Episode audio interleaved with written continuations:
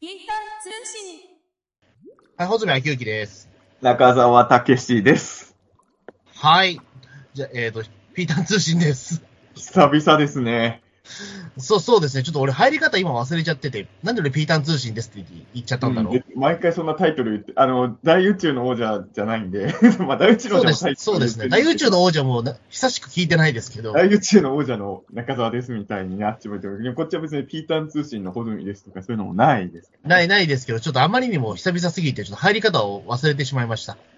いやー、あれですよ。あの、僕もさっきあの、収録前に、あの、アップルのね、ポッドキャストのページを開いたんですけど、はい。小泉君、わかります？今年最初のピーターン通信。今年の最初？2022年一発目のピーターン通信。あ、なんだっけ、もう覚えてない。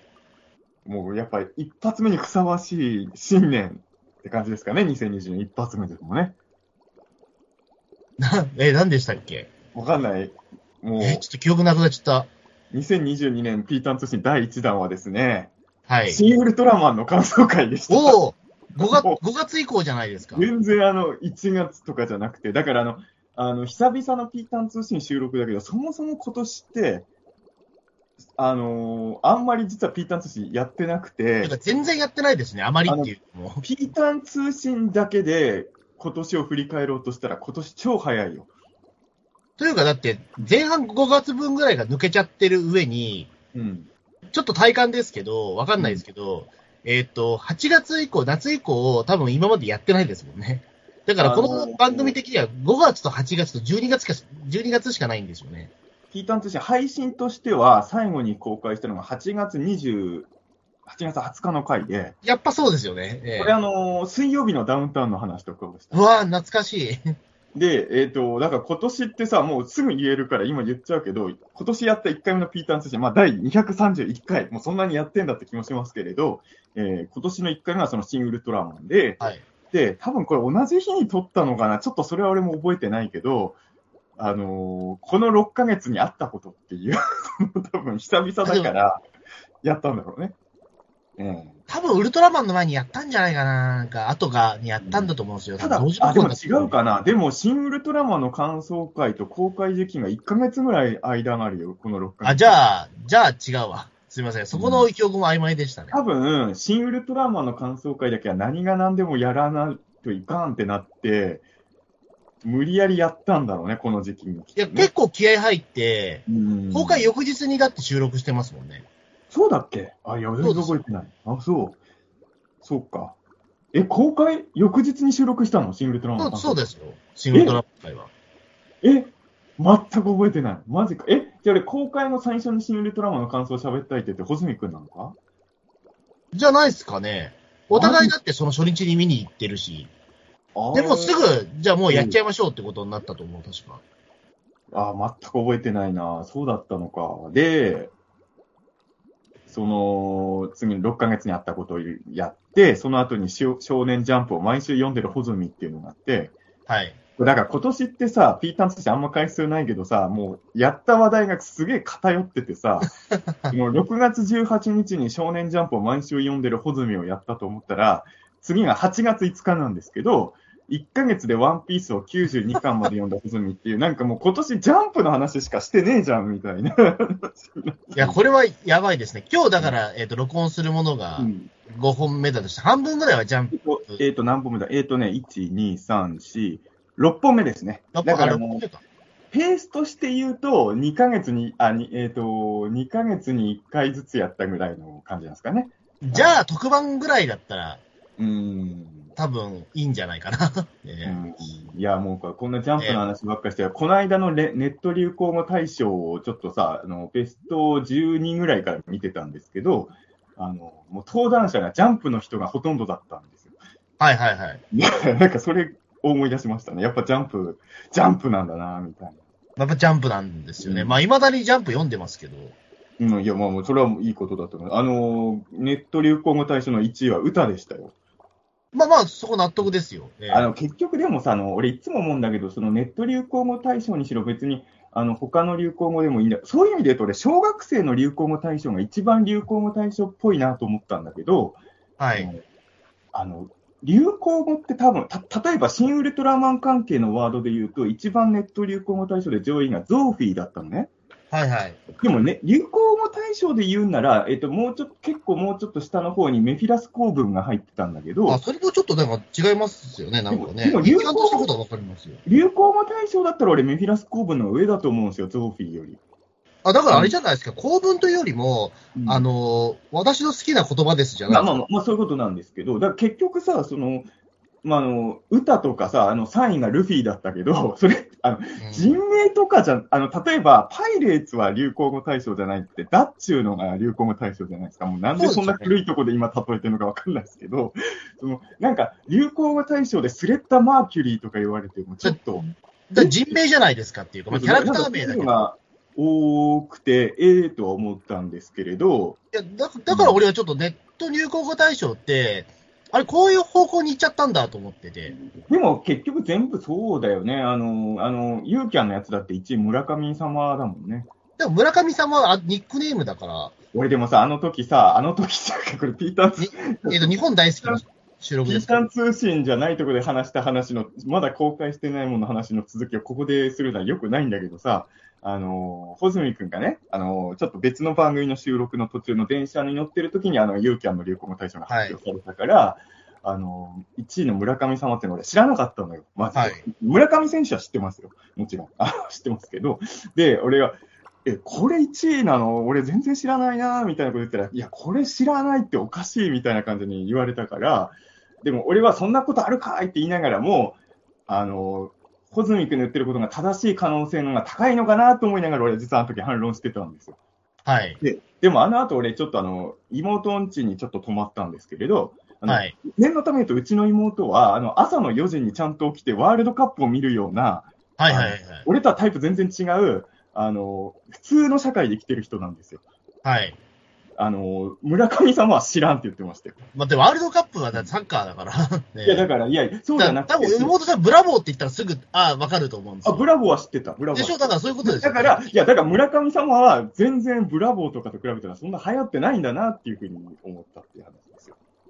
だからまあ、それは日本大好きの収録でも言ってたけどみんな、が知ってるような感じで、穂積君にすごい言われたけど、みんなが知ってる言葉では、あの、俺が知らないのは、まあ、これはしょうがない。俺、あの、多分みんなが知ってるようなことで知んないこといっぱいあると思うけど、あの、決して一般の人でもみんなが知ってるワードじゃないな、村上様はっていうのを、えーあの、ほあの日、穂積君と別れた8時間後ぐらいに知った感じですね。うん妹の旦那さんも村上様は知らなかったけれど、あの、その日の午前4時に起きてサッカーは見てました。僕はもちろん寝てましたけれど。いやだからあれは、だから、あの、日本大好きのところでも、あの、言って、話題になったじゃないですか。それは、だから、まあ結局だから、あの、世代別に作った方がいいのかな、みたいな話もあったじゃないですか。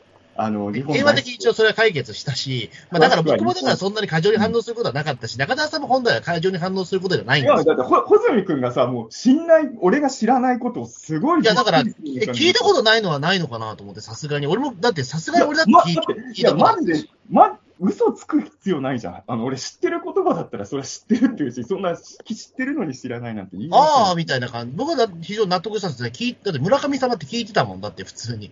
俺は全くワイドショー納得いかなかったんで、そうそういう意味で言うと、あの、あの、流行語大賞って今いろんなとこやってるじゃないですか。うん。あのだからその、俺のはし単純にこれ、あの、その言葉好きとかそういう意味じゃないですよ。あの、単純に知ってる言葉が多い順番で言うと、俺は小学生流行語大賞、ネット流行語大賞、ユーキャンの新語流行語大賞の順番だし。だから小学生ネット流、小学生流行語大賞よく知らないんですけ小ど、学生流行語大賞は、俺ね、あの、ベスト10内に知らない言葉一個もなかったんですよ、実は。えーちょっと調べてみていいですか、小学生流行語大賞。はい、検索したらすぐ出てくると思うんで。えーあのね、念のため言うと、その言葉が好きって意味じゃないですか？この知ってるって意味ね。そうですか。でネット流行語流行語大賞ありますね。ネット流行語大賞もほとんど知ってたんだけど、あ、じゃあ、俺も開くか、小学生えっと、あ、1位がひろゆきさんのあれってことですか？あ、そうそうそうそう、えっ、と、えっ、と、ああなたのわかりますね。これは。だから、小学生流行語大賞は、あのー知らない言葉がなかったんですよ。これ、でもこれがやっぱり流行語大賞っぽいなって気しますそうそうね。あのね、あのーさっき言った3つの中で言うと、一番あの、こ流行語ってこういうことだよねっていうあそうそうそう、だから、言葉なあので、や僕もね、ユーキャンの流行語大賞に対しては偏ってるなと思うし、うん。正直ネット流行語大賞俺偏ってると思うんですよ、やっぱり。俺でもネット流行語大賞ってあれで審査基準みたいなの実は今年初めて知ったんだけど、あの、結局検索された回数みたいなものらしいんですよい。や、だからそうなっちゃうと、人物とかタイトル名になるじゃんって話じゃないですでか。、そうなると、それは言葉よりも、まあ、あの、シン・ウルトラマンで一番検索されたのがゾーフィーってすごい、それは、そりゃそうだろうと思う。そりゃそうですよね。でも、シン・ウルトラマンで多分一番流行ったのって、ゾーフィーよりメフィラス関連だったと思うじゃないですか。でむしろだってそれだったら本当にね、あの、私の好きな言葉ですになるわけじゃないですか。だからなんかね、流行語大賞ってこ、そういうことなの？みたいなね、えー、ことをでなんだろうな、でもほら、えっと、流行語大、ネット流行語大賞はなんかみんなすごく大事にするじゃないですか。ね、あくまで僕らの周りというか。そんなことないくよ。でもなんかこれを腐してる人あんまり見た人がなくて、ユユーキャンの流流行語大賞はすごい腐す人だけど、ネット流行語大賞はランクインしてやったぜみたいな人結構多くないですか？そうかな。まあ、これでもからよくわかんないんだよな。文句言う人が、ユーキャンより少ない量ははっきりしてますよ。それは、小泉君がその感想をネットで見てるからです。あの、これをネット流行語大賞に選ばれたやつを会社とかで見せたら文句言う人いっぱいいますよ。あそうですか。だから、ネットで見て、だからその、な何年くらい前でしたっけ？えっと、ウルトラマンゼロじゃねえ、すみません、ウルトラマン Z が、もあの、流行語大賞、ネット流行語大賞入ったじゃないですか。う、ない、ないだか忘れちゃったけど入ってた時ありますで、結構上の上位だったじゃないですか。でも多分、今回の今年のどんぶらいほどは上位ではなかったような気がする。うん。で、その時にものすごいやウルトラマン勢から、もうやったぜみたいな感じになったのは間違いないと思うんですよ、大会あまあ、それは俺も覚えてますよ。うんで、も、そのやったぜって言ってる人が、うんな、な、でも普段その人ってニコニコ動画とか見てるわけじゃないのになんでこんな喜んでるんだろうと結構思ってて。だってその人たち絶対食べるんごの歌知らないじゃないですか。え、何？食べるんごの歌。そのウルトラマン Z で前に入っていた。た食べるんごの歌に引っ張りしたぜ、やったぜっていう喜び方が一つもなかったんで、今年のネット流行語大賞ベスト10内で1個だけ知らないのやっぱあったんですよ。だそれ多分、ねね、ニコニコ動画内で多分流行ったやつじゃないですか。うんそうそうだった。あのね、ベスト10中9個は一応知ってたの、全部、名前は。あの、でも1個だけ知らないのがあって、うん、だからやっぱり、まあ、だから小学生流行語大賞のが俺は知ってるっていう。あ、そう、だから僕も多分体感で言ったら、ね、小学生流行語大賞の方が多分流行語大賞っぽいと思いますよ。そっちはね、10ベスト10中10個とも一応知ってる言葉だったんで、うん。うん。でユユーキャンはベスト10は決めてないと思うんだけど、単純に割合で見たら、まあ、知ってるやつのがもちろん多かったけど、信頼のも結構入ってたから、まあ、俺の中ではその3つの順番かなっていうふうに。そうですね。まあ、うんねえ、うん。なんかネット流行語大賞、なんかいつからかちょっとおかしくなっちゃってというか、でもあれってそんなにタイトルばっかになっちゃったんだ。いつからあるのか知んないけど、そもそもそんなに歴史があるんですか、あれは。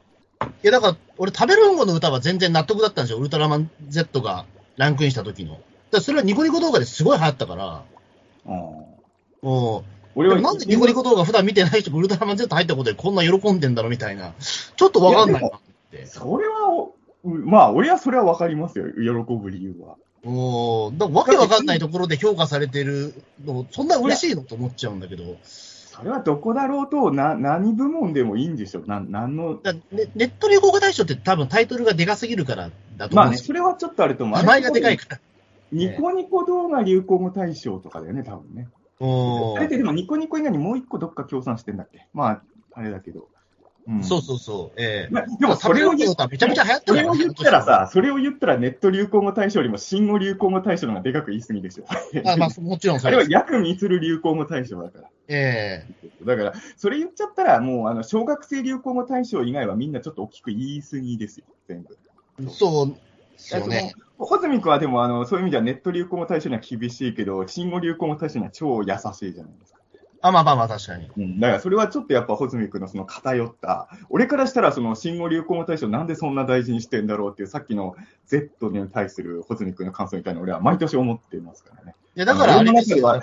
や、約ミスるに選ばれることによりはニコニコ動画に選ばれる方が嬉しいんじゃないかいや、だって、だって流行語大賞じゃないんだもんだって、あれもうすでに。いやだ、だから、だから、それをみんな文句言ってるわけじゃないですか、そこはね。僕言ってる人います？これ流行語じゃねえよっていう。うん。だからまあ別にいいんですけど、なんかその、普通にまあ、ドンブラ入って、わあ、よかったって言ってる人がほとんどじゃないですか、でも。まあまあ、それはは入ったら嬉しいんじゃないですか、それはままあ、入ったら嬉しいんだろうけど、ここで評価されても嬉しいのかなと思っちゃって。あ。いやいやいや、いやいやそれうん別にどこで評価されても嬉しいんだと思うんですよ、それは。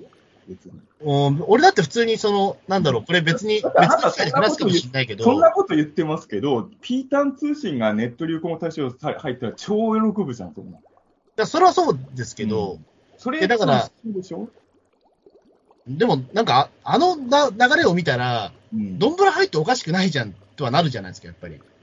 いや、入ってなかったら炎上すると思うんですよ。いや、え、うん、そうかな。それは俺ちょっとわかんないな、全然。うん。だから俺普通にだからそのワンピースフィルムレッドはこ、うんまあ言ってしまうと今年一番良かった映画になっちゃったんですけど、うんそれだから1位で歌は絶対確実だ、あの、それは1位取れて良かったと思うし、でもあんま嬉しくないんですよね、別に。そんなに。あ、でもね、それはワンピースのファンだからじゃないですか。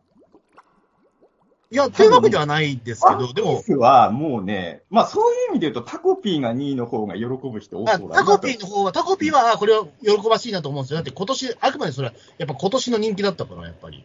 いや、だったらドンブラも喜ばしいだろうよ。そのタコピーが喜ばしいんなら。いで、だからそれで言うと、でも結局伝統があるからね。や、それさっきから言ってた。た、ホズミ君は自分が好きなものが褒められたらわーいって言ってるだけで、自分があんま好きじゃないものが、で、喜んでるやつに腐してるっていう、あの、そっちのタイプみたいになってますよ、単純に。え、でもだって全部今、言葉出してるもの、一応だって、ドンブラはちょっとあれかもしれないですけど、ウルトラマン Z も普通に好きだし、あの、別に俺好きなことしか言ってないんですよ、今のところ、本当に。いやいや、タコピーとあれの時にちょっと、あれって僕は思いながら。でもタコピーもだって俺好きだもんだって。見だからタコピーが2位、だからタコピーで喜ぶスパシーンなら、ドンブラも喜ばしいじゃないですか。ええ、それを喜ばしいっていう人がいてもいいじゃないですか、全然まあでもタコピーはだってほら、えっ、と、だって、それはキャラクター、なんだろう、その、まあでもそうか、でも、あの、だあくまでも今年の現象としてですよ。ドンブラあんまり好きじゃないのに、ドンブラが喜ぶのにうざいって話でしょ、要はホズミ君の。いや、違います。なんでそうなんですか？いやいや、絶対それは、それはなんか中澤さん過剰にドンブいやラ違う、だって好きだからそういうふうに言うわけじゃん。タコピータコピーは喜ばしいって言葉がなかったら俺はもっと素直に受け止めたけど、タコピーは喜ばしいけどみたいに言われると、えってなりますよね、その会話の流れ別にドンブラは別にそれで別に入ってきて全然かかいいいいと思うんですけど、でもなんかほとんどタイトルばっかだから、タコピーは一応だってキャラクタータコピーもタイトルで入ってたタコピーの現在が2位ですよ。でそこまで入ってきたら、あの、うんって思うけど、俺も。あ、だからあのタコピーもあれですよ、タイトルで入ってますよ、2位は。あ、あタコピーだけじゃないんだ。あ、違う違う、タコピーもちゃんとあのタコタイトルで入ってます。タイトルで入ってんの？だからあの、フィルム Z も、えっ、と、フィルム Z じゃねえや、フィルム Z は海軍と戦ったやつか？今年やった、えっ、と、はタイトルの方も11位か何かに。映画なんかうん、なんかそれもなんかなと思ってね。ううん。んだからなんか、流行語ってこういうことなのかなっていうのをね、単にだってそれ、ん検索回数ランキングじゃないかっていうのは、まあね、そう。だかだからら、それはちょっと違うよなっていうのはやっぱり、まあだからそこは多分中澤さんと同じだと思うんですよ。うん、これ流行語大賞なのかなみたいな。あの、ドンブラで言うんなら、流行語を選ぶんなら、あの、これでお前と縁ができたなとかそうそう、それ、それが入っ、それが入ってるんだったら本当に全く問題がないんだけど。タイトルとかが、で、まあ、歌とかルフィもやっぱちょっと俺の中では流行った人であって、だあだからまあ、今年、今年取ったらおかしいけど、海賊王に俺がなるは流行語大賞。うんあ、だからちょっとオタクムーブ的な、なんだ、だろう、その意味合いに聞こえるかもしれないですけど、うんあの、すごく上っ面感が強くなっちゃってると思うんですよ。タイトルだけってやっぱり。ああ、このタイトル流行ってんでしょ？みたいな感じの。まあだからあれだよ軽な感じがするというか。流行語大賞じゃなくて、今年流行ったもの大賞でいいんだよね、別にね。そのでもなんかもう少し深くうん言ってほしいじゃないですか。流行語っていう言葉を使うから、なんか、あれってちょっと違和感を感じたりも。そう、もう少しでも俺でもそれで思ったのはさ、あの、審査基準が俺もいまいち、あの、すみません、ネット流行語大賞の話こんなするつもりだったらもっと調べてから喋るはずだったんだけど、ここの話題完全アドリブでやってます、今。うんねそんなに広げるつもりなかったんで、ちょっとわかんないんだけど、あの、っていうことは、水星の魔女で検索する人より、スレッタ・マーキュリーで検索してる人が多いってこと？そうじゃないですかね。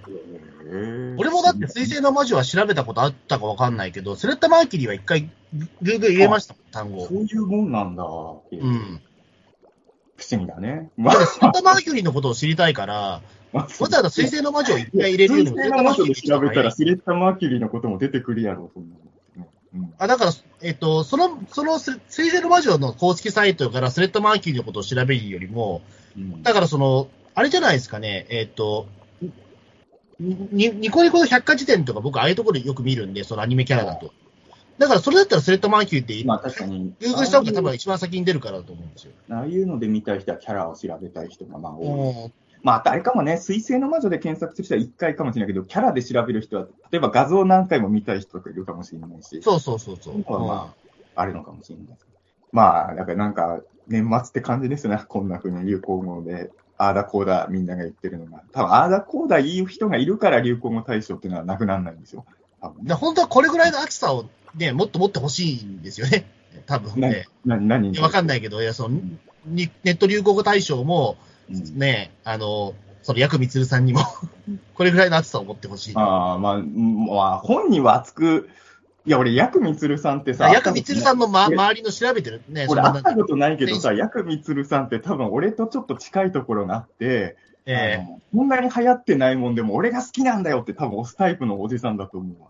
ええうん、だから多分、あの、村上様なんてそんな流行ってないけど、ヤクミツルがやっぱわーって、1位だよ、今年のっていう。多分本当は、7位ぐらいだったと思うんですよ。実はでもいや、そんなことはないと思うけど。いや、多分そうだと思うよ。あの、思い入れの問題だ。だと思うんだよね、そこはやっぱね。いや、だから思い入れで押しちゃうっていうのが俺と似てるじゃない。だからそのいや、そう、そうだけど、でもなんか客観的なものよりも、もう客観的な映画芸術的なことより、うるせえビオランテじゃんみたいな、そういうなんか、ヤクミツル、俺と似てる疑惑をね、やっぱ。だから、ヤクミツルに対するもう一人誰かうんいないと、そのね、あの、アメリカの政治みたいに、あの、二つ両巨頭据えとかないと、ちょっと。やっぱこれ難しいのはさ、あのーこれ収録してる時点ではこの後ですけど、あの、M1 とかもさ、今年山田邦子さん審査員になりますけど、はい。あの、俺はさ、M1 の審査員の人に不満持ったこと、本当一度もないんだけど、ネットとか見ると結構言う人いるじゃない。なんでこいつが審査員とか、あの言う人いるじゃない。ねえ山田邦子さんいいと思うんですけど、山田邦子さんならめちゃくちゃいいですし、あのむしろここがあったかっていう、ちょっと気しました。正直忘れてました、正直。あの結局さ、その漫才の1位を決めるとか、まあ、コントでもいいけど、それで、まあ、山田邦子さんとか島田紳介さん、あまあ、今いないけど、紳介さんとか松本さんとかっていうのは、まあ、納得なわけですよ。え流行語を決める人、薬味するさんっていうのは誰が納得するんだって話なんですよ。これやっぱり、やっぱ、あの、ゆうちゃみとかが審査委員長だったら、まあ、しょうがないかなと思うんですけど、そこら辺がやっぱりね、うん。だからすごいこういう激論をししてうんしてるっていうことをね、してると思うんですけど、多分こういった激論を多分。なんかそういった痕跡見せてほしいなって。ヤクさんとは接点ないけど、あの、流行語大賞の審査員の一人とは毎年一緒に仕事してるからさ、ああ、じゃあこ、こういう激論ありますかって聞いてみたらどうですか？これまだ言っちゃいけないのかな？このピーターン通信の国会戦では言えないかもしれないけど、今年中にもまた会うんですよ。あの、はいはいはい。流行語大賞の審査員の人に。だから、あの直接言うは、あの、生、な生でしかも、生の仕事するんですよ。流行語大賞の審査員やってた人と今後。だから、言っときますよ。あの、僕らは今スカイプだけど、結構殴り合いの喧嘩一瞬になりそうになったぐらい、ちょっと口論になったんですけど、それぐらいの白熱ぶりが、いや、あのネット流行語大、あ違う違う、その流行語大賞のチームにあるんですかみたいな。そう、あの、やっぱあれは流行語大賞チームにあるんですかみたいな。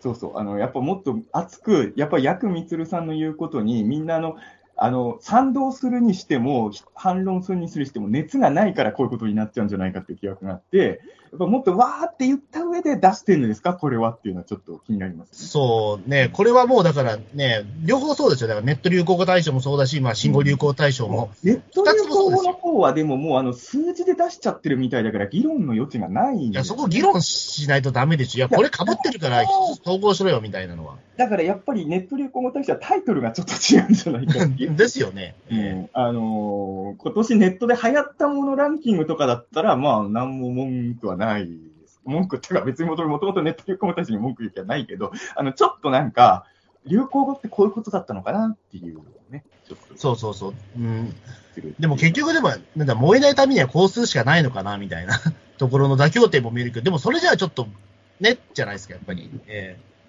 いや、でもまあ、こういう毎年恒例の、いや、実は、あの、毎年恒例で言うと、今回久々にピーターン寿司取ろうっていう時に、穂積君から最初、あの、ピーターン大賞ね、これだからですよ、2021年のラストはそれだったんですよ。あのあそうそう。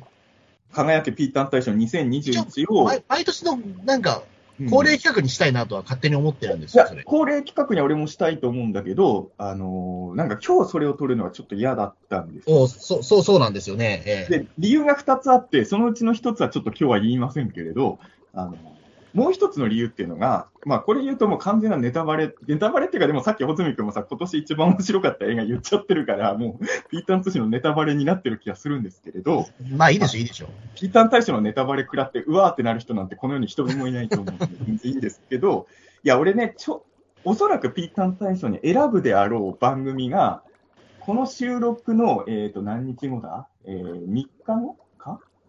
えっ、と、今日木曜日だから。3日後ね。3日後に最終回を迎えるわけですよ、おそらくピーター。もう何をのこと言ってるかもう分かっちゃったじゃないですか、もだから、ただ、おそらく撮るんだけど、やっぱりね、最終回って大事じゃん。う。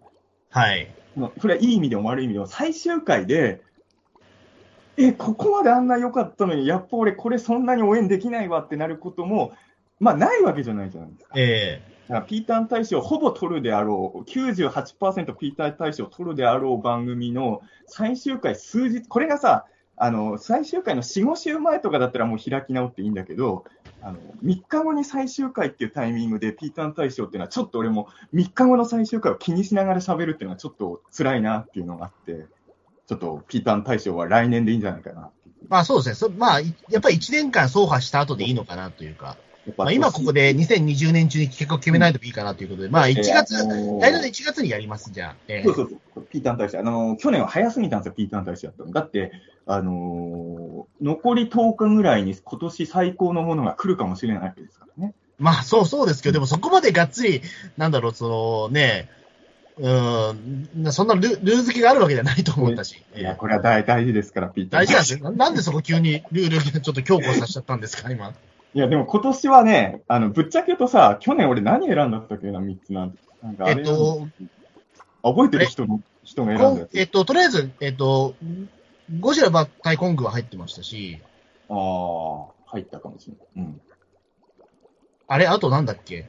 俺でもね、ゴジラ対コングは、ゴジラ対コングって言い方で入れたっけ？なんか、なんか反則的な入れ方。あ、だから、えっと、スポーツ部門で入れたっていうのを覚えてあ、ます。そうか、そうか、去年部門があったんだ。そうで、あと、ずっこけ3人組ですね。あ、入れましたね、入れた。あ、ってことは俺もう一個 AKB を入れたのかなあ、AKB 入ってたと思う、確か。そうそうそう。AKB ずっこけゴジラっていう、まあ、割といつもの中澤さんだなっていう。ものわけなんですけど、まあ、やっぱちょっと今年はちょっとね、ちゃんとやりたいなと思って、ね。いや、今思うと、だから去年は、まあ、わかんないけど、思い出せばいろいろ出てくるかもしれないですけど、こエンタメ的に言うと、俺は今年の方が熱かったのかもしれないね。おーうん、あの、去年っていうのはもちろんゴジラがコングに勝って本当嬉しかったりはしたんですけど、あの、あの時も言ったけど、あれ映画としてじゃなくてスポーツ観戦としての評価だから。そうですね。勝敗ばっかり気にな、気にしてましたからね。あの映画の内容をとりあえず置いといて、スポーツを楽しむ人ってきっとこういう気持ちなんだなって、これスポーツファンからしたら違うよって言われるかもしれないけど、あのーそういう評価だったんで、俺の中の VS コングっていうのはね。そうですね。AKB なんてのは別に去年じゃなくてもよかったら喋ったんだけど、あ、去年思い出した。AKB を選んだんじゃなくて、AKB について語り合うことが、あ、そうだそう、そ、そんな感じでしたね。ええ。あの、久々に AKB についてがっつりはた、は喋れる場があって、最近なかったから、その、それはちょっと去年の大賞に選んだりしたんですけど、ええ。ーでもまあそういう、そういうっていうかね、まあずっこけは去年選ばざる、まあね、えな、えなまあそうですね。去年、やっぱりそれは。うんまあだからちょっとそれで言うと今年はでも大森和樹さんが亡くなられたりとかもね、ありましたけどね。まあ本当そうですよね。うん。まあでも、そうですね。あの、まあそういう意味で言うともう、まあもうタイトルごまかす必要もないですけど、今僕はこうピーターン通信を取りながらもですね、割ともうあの70%ぐらい頭の中、あの、ちょっと鎌倉殿のことで頭がいっぱい。まあそうですね。うんそんな感じだと思います、正直。あの、報いの時、報いってなんだろうみたいなことでちょっと。ね頭がそうですよね。去年散々だって我々はあの、ピーターン通信の中であの、ね、あの、ゴゴジラ対コングの小栗旬さんは何なんだろうみたいなところを言ってたんですけど、だから、小2年栗旬さんにね、惑わされてますよ、めちゃめちゃ。我々は2年連続小栗旬に夢中です。えいや、でも俺ね、実は昔から小栗旬さんは好きだったの、実は。ええあのー日本の役者さんの中では、あの実は言葉、まああんまいい言い方じゃないけど、小栗旬さんが出る作品自体は外れ作品がすごい多いんだけど、うん。でも外れ作品でも小栗さんの存在感はね、いい時が多いんですよ。うん。ですよね。まあ、外れ作品って言っちゃったからタイトルは出さないけれど、あの、まあでも一本だけ言いますね。やっぱ一個ぐらい出さないとちょっと伝わらないと思うから、小栗旬さんが初めて踊る大捜査線出てきた時に、はいはいはい。正直その映画はひどいもんだったんですよ。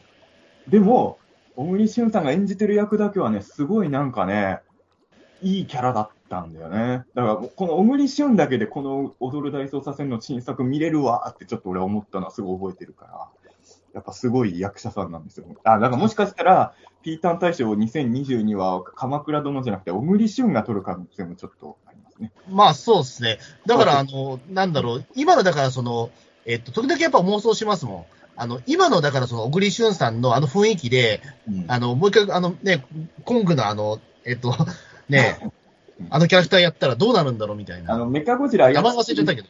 メカゴジラやってる、あの、ホンダ、ホンダなんとかよりも、義時の方がダークだもんね、いや、今。そうそうそうそう。うん。今、義時の方がよっぽどメカゴジラ操れそうだからね。俺、それ、それ思って、だからもう一回あれにチャレンジできないのかなと思ってて。でもさ、今だったらすごい小栗旬いい演技すると思うんだよなと思って。いや、今、いや、小栗旬は昔からいい演技してない。あれ演技するんは、だけど、な、なんかボタンの掛け違いでああなっちゃったんだなあれは小栗旬が悪いわけじゃないし、さっきの踊る大捜査線と同じ理論で言うけど、VS コングの小栗旬さんは、あの与えられた役としては最高の芝居してますよ。だからアメリカ人に、鎌倉殿を見せたら、あ、小栗旬の使い方間違ってたんだって多分なると思うんですよ。あーまあ、まあでも、鎌倉殿のテンションゴジラではちょっとやれない確かに。な。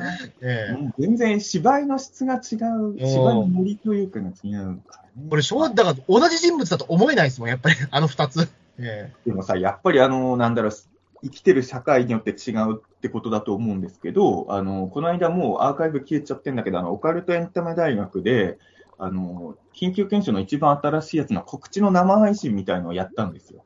でえ、はい。その時に、えー、あ、それ、エンタメ大学じゃないな、俺の YouTube の方でやったやつかな、あの、えっ、と、今の緊急検証のプロデューサーの山田さんが、あの、めちゃくちゃ鎌倉殿ハマってるの。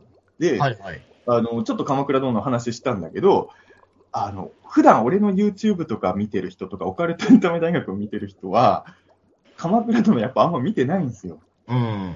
あのド、ドンブラザーズの話とかしたら結構見てる人多かったんですよ、コメント欄見たら。だからやっぱあのー場所によってやっぱね、だって鎌倉殿は人気番組だと思うんだけど、確かに言われてみたら、俺の周りで鎌倉殿の話熱くできる人って探すの超大変だぞと思って。うん。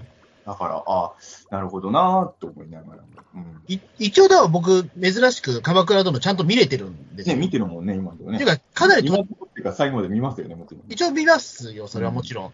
で、しかもでも実は言うと僕も結構、そのワンピースと同じでブーストさせたんですよね。うん。一一夜漬けして追いついたみたいな。だって、そうだよね。あ結構な時期までなんか何話も溜まってるってずっと言ってたもんね。あの、確かピータン通信の方の収録でもうん、あの、あれも吉手死んだよみたいなところで、あ、でもこれから見ますみたいな感じだったと思って。あの頃は、小泉くんがすごい鎌倉殿に冷めてたから、そう。だからそっから何かあって、あの、うん一夜漬けしたんですよ、また。いや、だからちょっとね、まあ、でも今この鎌倉殿の話を今すると、なんかあの、来年の1月頃再放送みたいなトークになりそうだから、まあ、鎌倉の話はまあいいんですけど、まあ今年ね、まあまあでも、とりあえず来年の楽しみというか、まあ我々は最終回を楽しみにしてる。もしあのー次回のピーターンとして僕が鎌倉殿を選んでなかったら、最終回によほどがっかりした。ですよね。いや、俺ね、そういう意味で言うと、鎌倉ほどはハマってないけど、キリンが来るの最終回、本当に嫌だったの。ああ。み見てました？キリンが来る。いや、見てないんですよね。あのー、キリンが来るって要は明智光秀なんだけど、はい最終回が本能寺の変なんですよ。まあ、まあでもそうですよね、普通に考えてで。もね、やっぱ光秀って普段主役になれない人じゃない？うん。こっちからしたら光秀が主役っていうことに俺、結局本能寺の変が出すとってことは、結局信長が主役じゃんって俺は思っちゃったわけ。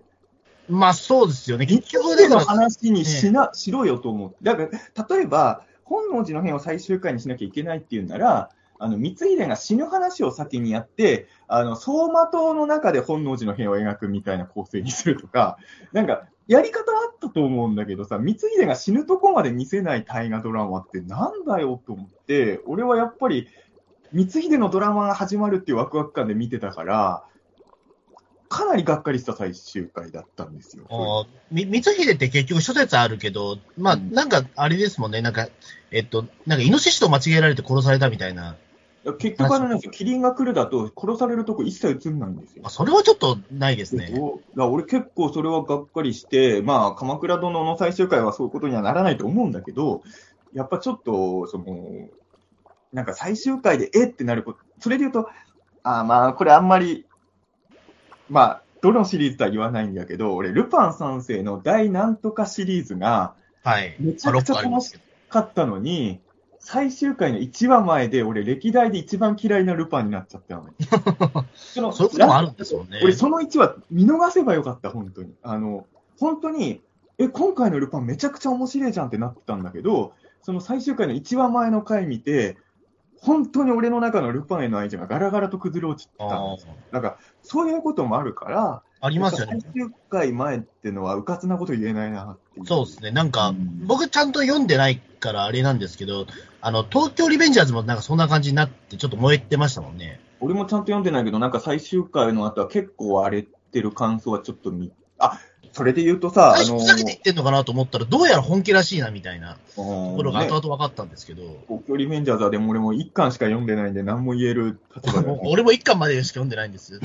じゃあ同じとこまでしかそう、喋れない。通り部一巻しか読んでない部分だけでやりましょうか、一本このでも一応ね、あの、完結したら全部読もうと思ってた漫画の一つなんで、あの、多分読むとは思う。全何巻だっけ、通り部って。そんな多くないもんね、関数ね。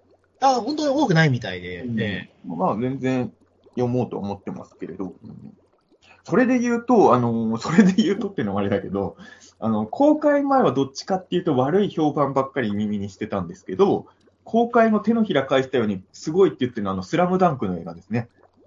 ああ、ね、めちゃめちゃ流行ってるみたいですね。なんかあれだって公開前はなんかどっちかっていうと荒れてたじゃん、なんか。まあ、あれですよね。だから、あの、ちょっと、その、声優さんが変わるっていうのは、あの、まあ事前に何の告知もしてなかったから。声優さんのこともそうだけど、予告の時点の映像とかもスクショした人がさ、なんか作が全然ダメだとか結構文句言ってて、あそれがめっちゃツイートされてたりとか、あと、もうこいつ、どの面下げてこのツイートしてたんだって思うけど、あの、スラムダンクの映画は絶対こけるな、東映も宣伝に力入れてねえし、みたいなのがすごいなんかリツイート調されてたのは、どういう気持ちなんだろう、今はその人は、とかちょっと思ったりもしますけど。うんねなんかでも、すごい、あの、つまりまだ見てないんですけど、あのーこれはちょっとみ、いろんな人の感想を聞いて聞いてると、スラムダンクの映画、ちょっと自分も見に行かなきゃいけなさそうな、なんか、あの、褒めてる声がチラチラ入るじゃないですか。で、はい。褒めてる声見てても、これは自分にとって必要な褒め方じゃないなっていうのももちろんあるわけですよ、映画に、ね。はいはいはい。でも、スラムダンクの映画の褒め方は、これはちょっと中澤行かなきゃいけない褒め方されてるなと思って。ああ、そういうことですか。うん、ちょっとあの、あの、スラムダンクの映画は年末年始に見に行こうかなと。ちょっと、本当はすぐ行きたいんだけど、今ね、本当映画館行く時間があんま作れないんで、ちょっと、えー、でもめちゃくちゃヒットしてるんで、全然ね、正月でも見れそうなんで、あ、スラムダンクは見ようかな。そうですね。多分このまま、そうですね。1月は絶対ねだ、って1月、2月ぐらいまでやるんじゃないですかね。下手すりゃワンピース超えるかもしんないみたいに、この間ニュースに書いてあったからね、あの、今年のワンピースめちゃくちゃ人あんなに入ったのに。170億ですもんね。なんか勢いだけで言うと、もちろんだからどっかで勢い落ちる可能性もあるから、あくまでも最初の勢いの話なんだろうけど、まあ、ちょっと、今のところスラムダンクはとんでもない人みたいですね。ね。まあちょっと落ち着いたら俺もちょっと、あの、ぶっちゃけと原作って読んでるけど、そこまで熱狂的なファンではないんですよ、僕は。俺全くサラムダンクは通ってないんですよね。そうなんだ。全く。俺は、そういう意味で言うと、スラムダンクって本当にすごい漫画なんだなと思うのは、俺って、スポーツ漫画にあんまハマらないた思い出がないんですね。で、でも、あんまり興味ないジャンルなのにハマれるっていうのは本当にパワーがあると思うんですよ。俺、例えば怪獣映画を見て俺が面白いっていうのは、ちょっと、大したことない可能性もあるじゃないですか。だってまあえ怪獣映画ならそれは俺は面白いとある程度は思い決まってるから、要は、スポーツ漫画で俺が、あの、読み出したら本当俺、スラムダンクってほぼ一気読みなんですよ。えはいはい。だから俺がそんなにスポーツ漫画読んだ経験って確かに、マジで一気読み、あの、他にも読んでるスポーツ漫画はあるけど、一気読みまで行ったスポーツ漫画ってマジでスラムダンクぐらいしか俺ないんで、これはやっぱす作品のパワーがすごい証拠かなっていう。スラムダンクって何巻ぐらいですか、単行本。えっとね、でも十何巻ぐらい。あ、そんな短いんですね。だからあの長くはないんですよ。だから一気読みできたっていうのももちろんあるんですけど、うん。そっかでもまあまあ、だからすそういう意味で言うと、ただ、一応俺、あの、コミック集めてたスポーツ漫画とかもありますからね、若い頃から考えると他にもいくつかはね。でも、一気読み、まあ、関数が違うからっていうのもあるけど。でもね、確かに、やっぱり、バスケ漫画で前回読んだのはバスラムダンクだけですね、マジで。ああ。だから、やっぱそれは作品のパワーが。そうですね。僕もでもなんか、何何回かのタイミングでスラムダンク読んでみようかなと思った瞬間はないことはなかったんですけど、結局読まないまま30超えちゃいましたね。昨日伊藤博樹くんが漫画喫茶で読んでたらしいですよ。え、昨日？スラムダンクを。なんか昨日ちょっと伊藤くんとちょっと LINE してたら、今満喫でスラムダンク読んでますって言ってた。映画見て原作読みたくなったんです。あだからそういう人多いらしい。だって今映画館になんか全巻コミック売ってるとこもあるらしいんですよ。あ。なるほど、なるほど。で、十何巻だったら持ち帰れるんですよ、一応。まあ、その大人の財力があれば。やっぱワンピースの映画見たからって全巻一気にバッグに詰めて持ち帰ろうとは思えないじゃないですか。ね100、ね、100何、100何回あるの、まあ、大人買いすることはなかなかできないですよ十ね。何巻だったら映画見た高高揚感で買って帰ることもできるから、うん。ちょうどいい関数ではありますね、そういう意味で。ねうん。まあ、ちょっと今年でも、まあ、これピーターン大賞と被るかもしれないけど、あまあ、俺は被んないのかな俺多分ね、まあ、穂積君は被っちゃうかもしれないんだけど、俺多分ピーターン大賞2022は映画作品は入んないと思うんですよ。おお。うん、だから多分、その、そういう意味で言うとね、こやっぱいろんな人とさ、今年一番良かった映画ってなんだろうみたいな話題になるときに、これダントツで一番っていうのが、今年は、あの、それなりに面白い映画もちろんいっぱいあったんですけど、今年はこの映画の年だったみたいなテンションには自分なれないなっていうのを、ここの何日か、あの、あの映画の話、人としてるときにちょっと感じてるっていうのはあるので、うん。そうですね。だからそういう、まあ、来年は、来年はゴジラとかもあるからね。来年はゴジラもあるし、宮崎監督の最新作もありますからピ、ーターン通信的に言うと、鬼太郎もあるしね。北郎もありますよ。大変ですね、そう思うと。宮崎駿監督の映画、俺、風立ちぬしか映画館で見たことないので、ああ、でも、まあ、これがでも、まあ、わうんいや、あんまり無責任なこと言えないけど、最後になる可能性も全然あるんで、うん、まあでもそれは風立ちぬの時もそう聞いてましたからね、それはね。まあ、まあ確かにそうなっちゃうとさ、ね、でももう年齢を考えたらそろそろですよっていうねい。や、俺あの時はまだあの70、70なりたてですから、宮崎監督。劇場じゃなければもちろん宮崎駿監督の映画は多分ほとんど見てるはずなんだけど、劇場でね、ジブリの映画俺あんま見てないんですよ、マジで。うん。だから、そうなんですよね。まあそういう意味で言うと、いや、あの楽しみにしてる人に対して何か言いたい人が全然あるわけじゃないし、俺はむしろ宮崎駿監督が引退撤回して作品撮ってくれることとかすごい嬉しいですけど、あの引退する必要なんて全然ないと俺は思うし、まあそうですよね。ううんん、本来は引退なんて必要ないんだから。そういう意味で言うと僕は多分普通の人よりも宮崎駿を熱く語れる立場にいないので、あの、トトロとかはなんか再上映されてたら映画館で見たい気持ちはちょっとあるけどね。うん。でもそう、あんまり、わか、うんまあ、鈴木敏夫プロデュースで言うなら、イノセンスの方が自分にとってはね いや、マジでね、うんわわかんないんですよね、俺はあの辺の、うーん、その、いや、見たらそれなりに面白いと思うんだけど、そんなに僕は熱を持てないので、そその辺の作品には。うん、もう、俺、ポニョはみ劇場で見てんですあよ。あ、はい。その前は見たことがないんだけど、実を言うと。でもやっぱり、あ、見てよかったなっていうのは、あ、でも、それで言うと、俺も風立ちぬは劇場で見てよかったよ。ですよねうん。だから、あの、多分テレビで見るより、ってかさ、それ言ったら、まあ、どんな映画だってそうだけど、まあ、劇場で見る方がもちろんいいんだろうな、とは、その時思いましまあ、見見てよか見てよかったでいいいいんじゃないですか、でもそういう感じで。うんた。だから、だからその、その時の自分の状況ですよね、宮崎駿監督の次の新作、君はどう生きるのかだっけ、そんな感じのタイトルでした。うん。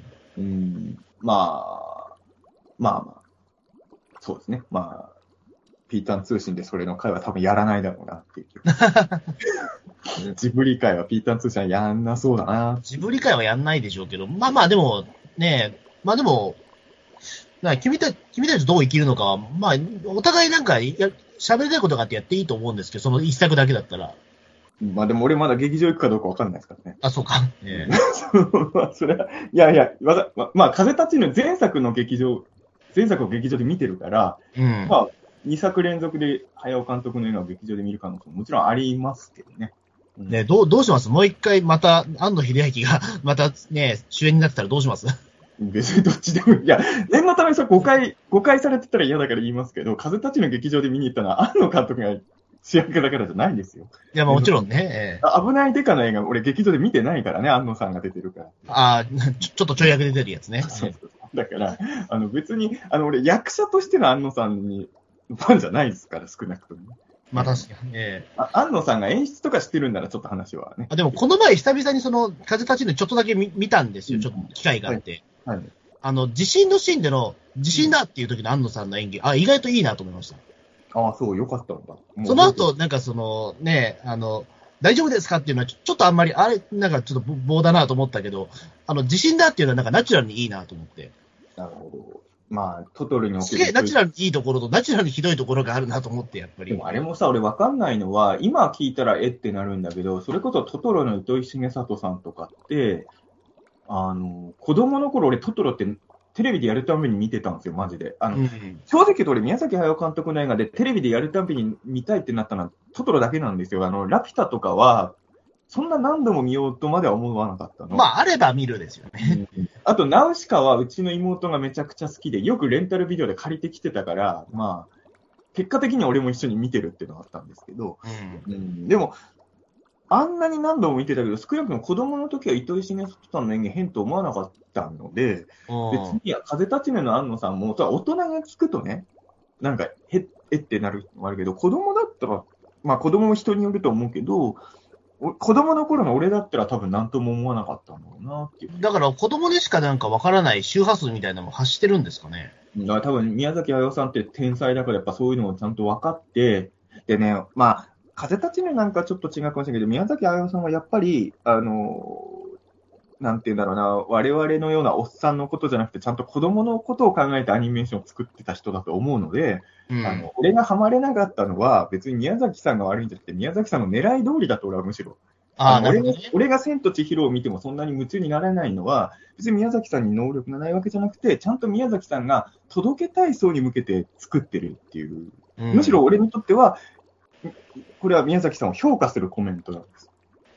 もうすごい人だと思います、やっぱ宮崎は。だから俺は、俺向けのアニメはやっぱ押井守監督とかが作ってくれるから、それはもう、でも押井守監督がさ、これは子供のために作りましたとか言ったら大嘘つきじゃないですか。ええはいまあ、そこはやっぱり、あの、いろんな人向けに作ればね、あの、そういう意味でワンピースの小田栄一郎さんとかも、あの、まあ、やっぱり結局女性ファンとかも多いけど、まあ、やっぱり少年をメインターゲットと考えてるみたいなこと結構言うじゃないですか。うん。でやっぱそこは、そこがブレないっていうのはやっぱりね、大事なんじゃないですかね、やっぱそこはね。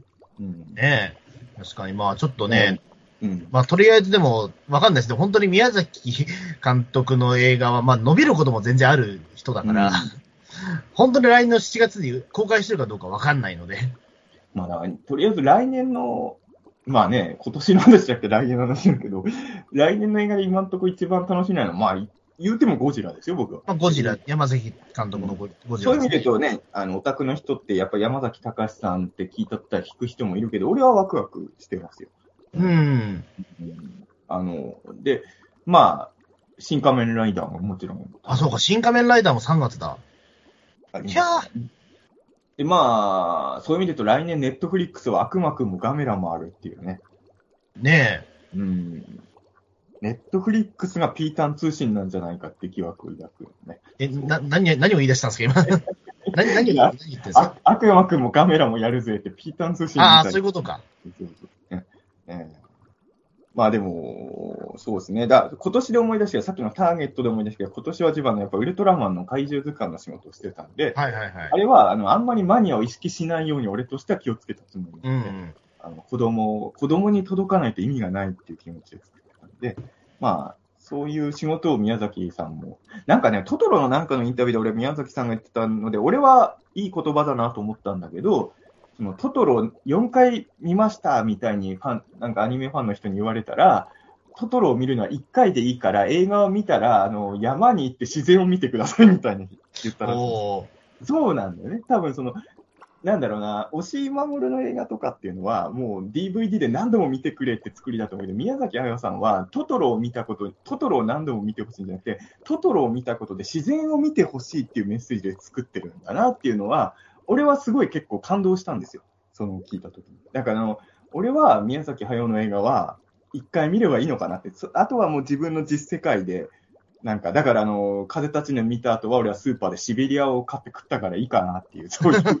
まあまあ、そう、な、そうですよね。えー、シベリア、わかんない。シベリアの売り上げにつなげればいいなと思ってたかどうか知らないけど。あれ、マジで映画館で売らなかったのはすげえアホだなと俺、本当思ってます、ねシベリア食いたくなるからな、ね、うん。まあ、でも、そうだ、今年はそういう意味で言うと映画は、シン・ウルトラマンもあったけど、なんだろうな、まあ、もちろんね、ピータン通信の今年最初に喋ったぐらいだから思い入れはあるんだけど、ダントツで今年シン・ウルトラマンの年だったってテンションには残念ながらなってないっていうのが。あの、なんだろう、その数ヶ月めちゃめちゃ楽しかったんですけどね。いや、あ、でもめちゃくちゃ楽しかったのは間違いないんですよ。間違いないんですよね。これめちゃめちゃ楽しかったなっていう記憶がすごいいい思い出になってるぐらいです。今でもシン・ウルトラマンのサントラとか聞くと自然にテンション上がるので、そう。だ結局ただ、その、なんていうのかな、その、映画の面白さっていろんな種類があるじゃないですか。うん。だからその、ある部分においてはシン・ウルトラマンが今年一番だったのも間違いないんだけど、なんか他の要素ではこの映画のが好きだったなとか、そういうのがいっぱいあったから、でも、シン・グルトラマより圧倒的にこの映画のが好きみたいのがあるかっていうと、そういうわけでも別にないので、そういう意味で言うと今年は、なんか一本の映画でここれの年だったって言える感じではないのかなっていう、自分にとっては。うん、そうですね。なんか、これっていう感じに、うん、あまあまあまあ、これっていう年もないんですけど、うん。あ、でもそういう意味で言うと、小泉君も見たって言ってたけど、ほら、あの、都市ボーイズの岸本さんが、あ、はいはいはいはい。今年どころか、オールタイムベスト10に入れ入れたいぐらい好きって言ってたじゃないですか、あの、インド映画、あるあるある。あるある。僕も見に行きました、ね、俺も見て、あの、そういう意味で言うと、ある程度までは岸本さんの言ってることが分かったっていうか、あの、オールタイムベスト10には自分はまあ、入らないけれど、その映画を、映画に何を求めるかっていうことを考えたときに、確かに、あのー、見てる間ずっと飽きずに楽しめた、他のことを考えずに済んだみたいな、本来ね、娯楽映画ってそういうことなので、それで言うと確かに RR は今年のトップかもしれないとは思った。あの、シン・ウルトラマンっていうのは、こっちがやっぱウルトラマンにいろんなものを背負わしてるのもあるかもしれないんだけど、見てる間にいろいろ考えちゃったのよ、やっぱり。結構そのね、なんだろう、緊張してますもんね、こっち見る側もね。うんで、やっぱりその映画に入り込むのを邪魔するような我々の長いウルトラマンとの付き合いもあるし、だから映画って本来2時間ずっとハラハラドキドキワクワクしてたらそれでいいだろうっていう理論で言うなら RRR は確かに今年のかなり上位だったのは確かですね、自分。それこそ RRR は、宮崎駿監督が言ってた通りのあれですよ。だから一回見ればいい。まあそういうわけじゃないけど。でも何度も見に行ってる人いるでしょ。まあ、何度見に行ってる人もいるけど。俺もでも多分もう一回見たら印象これだいぶ変わるなと思って、やっぱりあの、一回目はどうストーリー転がるんだろうっていう感じで見てるけど、あの、見てしまうベタなストーリーだから、もう全部分かった上で見たら違うワクワク感が出てくるのかなと思って、俺多分まあちょっとわかんない。RR がどんくらいロングランするかにもよるけど、もう一回全然劇場で見てもいいなと、あれは。あのー、結構見るの大変で、僕は実を言うと。はい。あのー、えっと、3件先の、えっと、3、3、4件先の、あの、駅先の、あのー、その、劇場でかかってて、なんか、えっと、夕方4時ぐらいしかやってなかったんですよ。だからあれでしょ、俺も穂積君も、まあ、あの同じ日だったけど、岸本さんから勧められて見見に行ったじゃないですか。あ、そうそう、岸本さんに勧められて、僕、2日後に見に行ったんですけど、で、で僕、それを調べたときには、あのもう来週にはやってないよっていう感じだったんで、やべ、もう行かなきゃと思って。あの時点でもう結構終わりか、でも、ね、あれなんですよ、あのやっぱあのリピーターとか、まあ、ファンが多いからなんか、ピカデリーはずっとやってるんですよ。そうそう、ピカデリーとか、まあ、ずっとやってるのはわかるけど、でもその、僕がいるその郊外のやつだと、もう、もうやってない、もうやらなくなるよみたいな感じだったね。ピカデリーで見ればよかった。ま あいや、まあ、わざわざでもその映画見にも新宿まで行かないからい。や、IMAX とかいろいろありますからね。まあ、あるけど、うん、僕はでもどちらかというと映画はもう本当に歩いて行ける距離で行きたい人なんで、と東京の、東京の人間ですね。発想が。うん。あの、僕は映画見終わった後、いろいろ競合反数しながら一駅分歩くのが好きなんで、うんもう新宿から歩けばいいじゃないですか。だから電車乗りたくなくなっちゃうんですよね、なんか映画見た後。うんまあ、あのーだからまあ、そうね、だからその映画、でも俺って多分そういう意味で言うと、映画にハラハラドキドキワクワク感だけじゃないものも求めてる人なんだなっていうのをやっぱ改めてうん。思ったっていうのもちょっと。なんか、あれ、RRR なんか吹き替え版ができるかもしれないっていう。あ、でもね、吹き替えの方がいいかもしんない。俺も吹き替えの方がいい気するんですよ。あの、ダンスのシーンとかは吹き替えどうすんだろうね。あれはでもそのままやってもらいたいですけどね。は、他は全部吹き替えでいいんだけど。うん、音楽はやっぱり、日本の方がやるのはちょっと、まあ、もちろんその吹き替えする人のセンスとかにもよるんだろうけど、うん。俺でもさ、あの、RRR はさ、まあそういう意味で言うと、変身しないけどさ、やってることは、俺は見てる間何度もルパンレンジャー対パトレンジャーとか思い出しちゃったから、ヒーローもんすよね、マジでね。まあ、というか変身もんだと思いますけどね、軽くあれまあ俺、俺の中でだからルパパトと、まあドンブラザーズ、ルルパパトとドンブラザーズの好きなところっぽいところが結構あったので、あるあるはある。うん。だからまあ、あの話が、まあ俺こういう話好きなんだなと。俺、インド映画初めて見たんですけど、あ、そうなんだ。全く初めてですね。でもこれはインド映画としては、割と珍しいタイプの映画ですよ。あ、珍しいタイプなんですね。あのー言うほどダンスもないし、あと、ああれでない、ないんだ。さいや、ない、これ全然ダンス少ない方だ。まあ、俺もインド映画そんなに見てない、数としてはそこまで見てないから、もしかしたら、あの、日本に来てるインド映画がダンス多いやつは多めなのかもしれないけど、俺が今まで見た映画は、もっとダンスシーン多かったですね。うん。だからなんかその、すごいだから俺の中でインド映画って RRR が基準になっちゃってるから、あの、すごいなんかその、インインドとイギリスの歴史のこととかすげえやんのかなみたいな。いやいや、あのね、そうでもないんだそういう RRR の監督の人の前作のやつとか、もう、まあ俺も一回見ただけだから細かいとこ覚えてないけど、割と完全ファンタジーっぽいノリで、そんな歴史とかあんまり関係ないような映画だったんで、あの、結構悲惨なシーンも多かったし。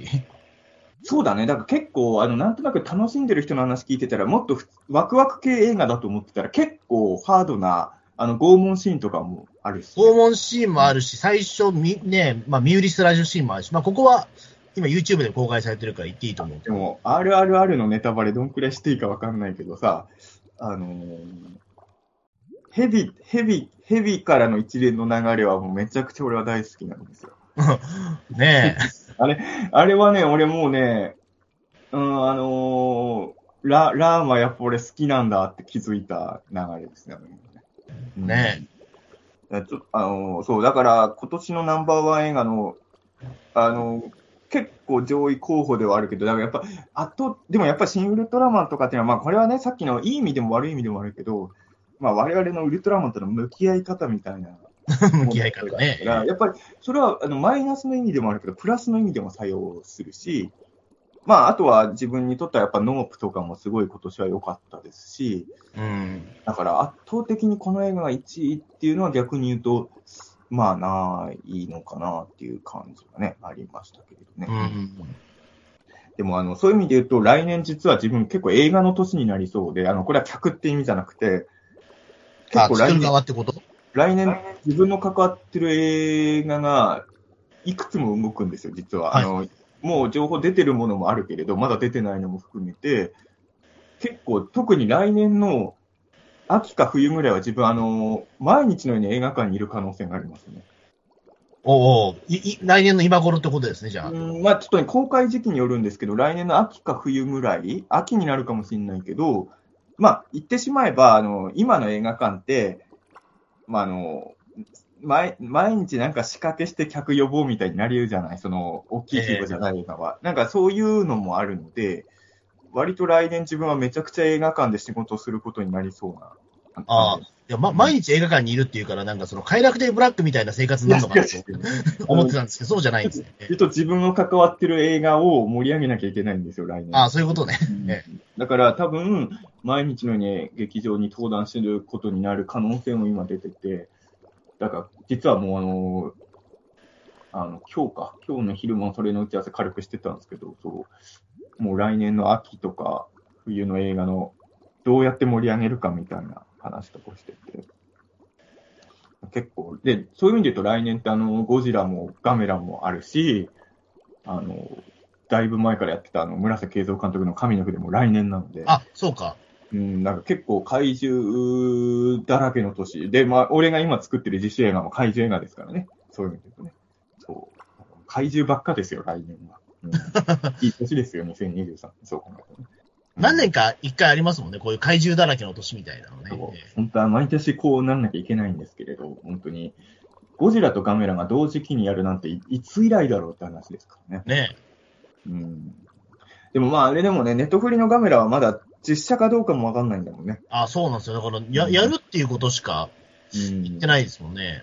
ただなんか今の時点でさ、なんか不安な感想を言ってる人もいるけどさ、まあ、ゴジラと比べてもガメラってマジで何もなかったからさ、もう正直やるだけでも喜んでよくないって思っちゃうんだけどね、ね。ね、ガメラがつくなんか映像のものって、なんかちょっとだけ流れた、ね、うんな1分ぐらいのあれがあったじゃないですか。なんか予告編というかなんていうか、そうあれ、あれ、あれ、あれ以来だからね。あれ以来だからさ、まあもう本当に、いや結構、なんかさ、結構ネガティブな感想をすでに書いてる人結構いるじゃない。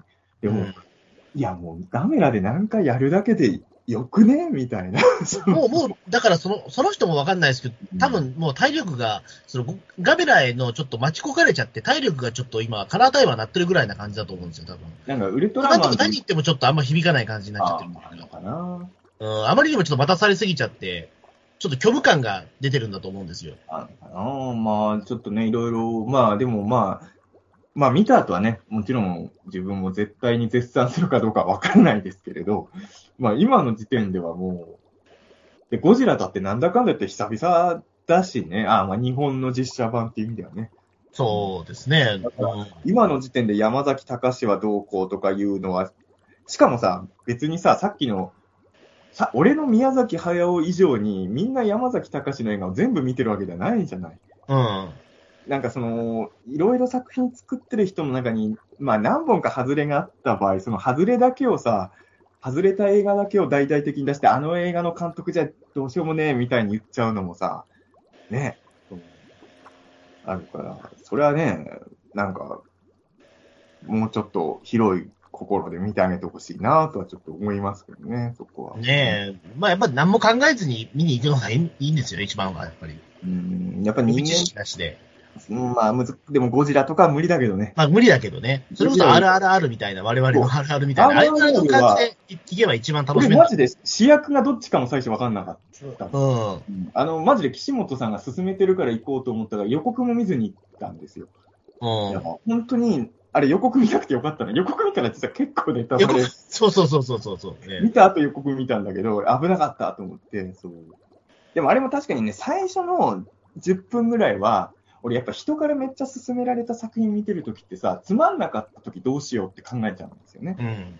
で、あの、最初の10分ぐらい面白いんだけど、よくある面白さだなと思ってて、これ困ったなって、変な話、めっちゃつまんなかったらむしろいいのかな。あの、なんかよくある面白、あ、わかるよ、こういう面白さぐらいのものだった時が一番さ、進めた人に感想言いにくいなって俺の中であって、最初の10分ぐらいちょっと俺は不安にはなってましたけどね、そういう意味ではね。うん。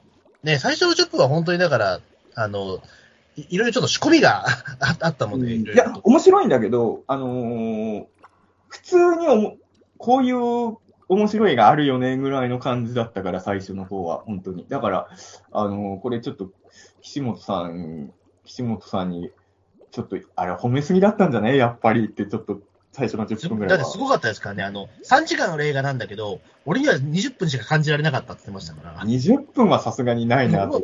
もう俺も20分はさすがにと思ったけど、まあでも確かに言われてみれば、1時間半ぐらいの映画だったんですよ、本当に。体感時間。確かにね、3時間の映画には感じなかったので、うん、それはやっぱり、すごいことだなとは。うん。だから正直に伝えましたよ。すみません、20分ではなかったんですけど、90分でしたって伝えました、ちゃんと。うんえー岸本さんに。えーで、そしたら、でしょうみたいな感じで。でしょでしょうというか、めちゃめちゃ面白かったよねみたいな。やっぱりなりました。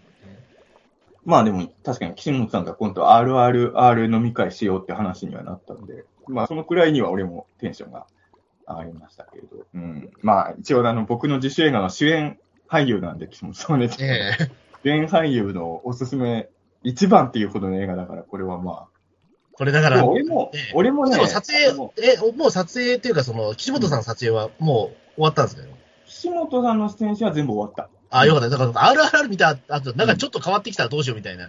なんかいやいやいやもうね、ムキムキになったらどうしようみたいな。活かせないよ、そあれね。あの、RRR は面で岸本さ白いけどん拷問さ、れるシーンがあったりとか、ええあれを活かすシーンは撮れないね。あの、バイク乗ったりとかするシーンがあったらね。ええ撮れないですからね。そう。やっぱアクションは撮るの本当難しいからね。あの、バイク乗っ実た誰かとバイクに乗った岸本さんがみたいな。あの実際に撮るってやっぱ難しいんだけど、自主映画とか作ってる人がやたら北の映画に憧れる理由はすごいわかるのよ。あの、やっぱりさ、その、向かい合って次の瞬間殴られてるだけですごい面白いっていうのは大発明なわけじゃないですか。はいはいはい。自主映画なんか作ってる人。やっぱさ、ジョン・ウーの真似はできないけど、北の映画ならできるかもって思っちゃうわけですよ。うん。もういざやるとやっぱそうはならないんだけど、なんかやっぱりその、ちょっと真似できるかもって思わせるところがあったのは北の映画が、その映画、映画青年とかに受けた理由の大きな一つだよね、ね。もうだからやっぱり支持されてた部分もあったと思うんですよね。まあ、穂積君も知ってる通り、俺の大学生の頃撮ってた自主映画はもう北の映画のパクリだらけでしたから、うんでも、でもやっぱ花火みたいにはなってないですからね。うんパクりまくってるね。そう。だだちょっとその中澤さんの今やってる実映画の撮影もちょっとお邪魔させていただいてるんですけど、だいぶ、だいぶあれですもんね、その、きあの、ま、もうその20年前の北の色というか、その、ギリ北の色みたいなものはもうだいぶね、うん、あ、どっか置いてきたんだなっていう感じ。そう。やっぱあのーやっぱそれは気づいたんですよ、若い頃。そう俺は北野武にはなれないっていうのがよく分かったんで、そうそれは気をつけようと思ってね。でも若い頃はやっぱり、ね、そういうね、慣れないものに憧れる気持ちは大事ですよ、やっぱね。うんいや、そうですよね。うんやっぱそうやって無謀なことをやる、いや、だから俺さ、まあ、あんま言うと誰のこと言ってるかあれだけど、まあ、なんか作家志望の若い人とかが結構今自分の周りにはいるわけですよ、結構ね。でもやっぱりなんか、自分が若い頃と比べると、なんかもう、割と安牌狙おうとする人が多いから、うん、もっと、もっと痛いことやればいいのにって俺なんか思っちゃうけどね、そこは。うん。ねえ。うん。だってと、年取ったらどうせ痛いことからちょっと距離を置くようになるんだから、どうせと思ってさ。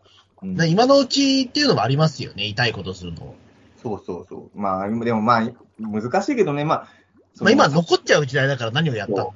作品だったらともかくツイッターとかで生きったこと言うとすぐにさ、もう若かろうがなんだろうが叩かれちゃう時代だから、そう、ロフトプラスワンでやったことですら、だって今もう映像で残っちゃう時代ですから、配信で。えロフトプラスワンの発言で炎上とかされちゃったらたまったもんじゃないよねそれね、ものすごいひどい発言して、あの、それが誰かに切り取られてあげられちゃったら終わりじゃないですかっていうのは、ね。2022年の話で言うとさ、今日、今日のテーマって一応2022年でいいんだよね。はいあの、あの、今年はさ、あのまあ、これあれかな、でも、6月にあったピーターン通信でもこの話してるかもしれないけど、俺2021年まではコロナ禍になってから全然やってなかったイベントを今年は解禁した年なんですよ。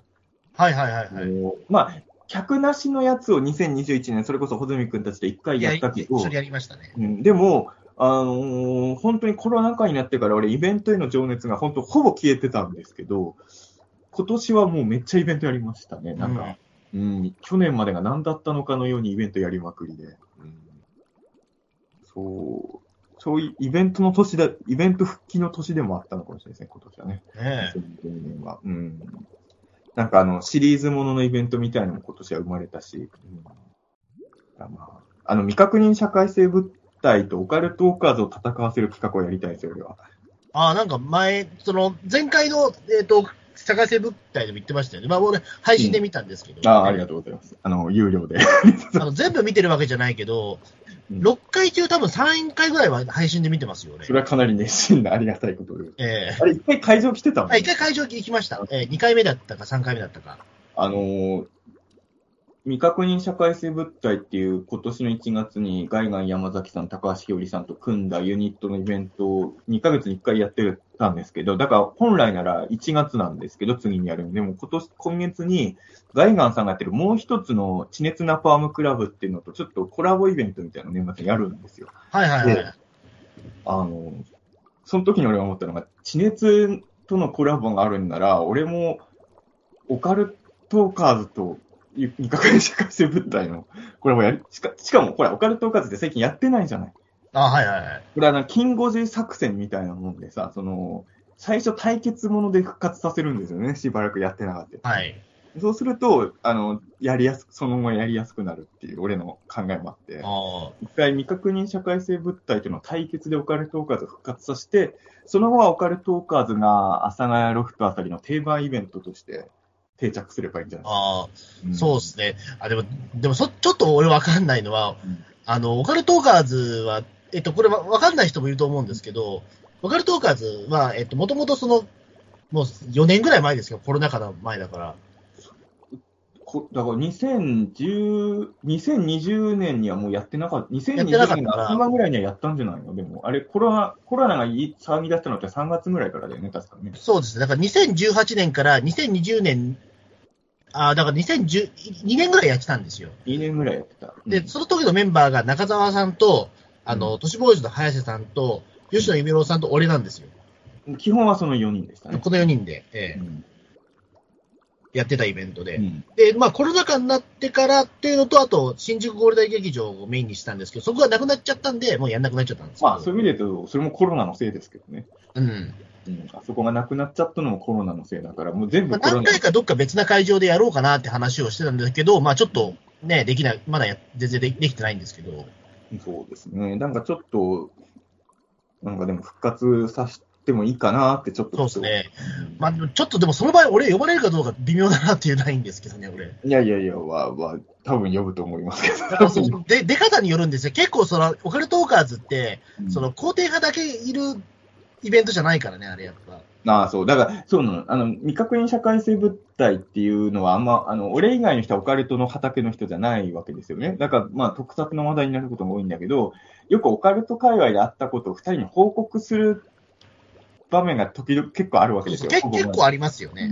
うん。で、特に、まあ、ガイガンさんもそうだけど、特に俺は表裏さんに、本当のオカルトの言っちゃった人を見せて、その反応を見たいっていうのがやっぱあるわけですよね。もうん、で確かにそう考えると、穂積君は別に、あのーそういう意味で言うと、立場的にはガイガンさんとか表裏さんとオカルトに対する、なんて言うんだろう、その信じてる具合って言うと多分同じぐらいじゃない？です同じぐらいで下手したら信じてないかもしれないんでまあ、すよ。穂積君の方が引いてるかもしれないですよね、そうそうそうそう。だから、確かに、その、穂積君が関わるとしたら、復活後かもしれないですよね。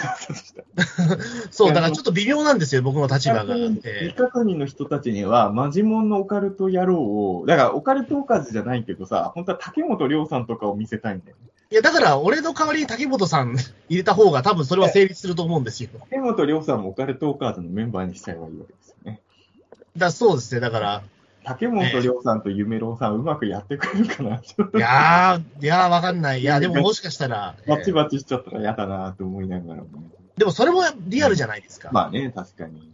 うんうん。まあ言うてもや、夢郎さんもまあ先輩は立てるでしょうからね。まあそこは。まあ、でも大丈夫で。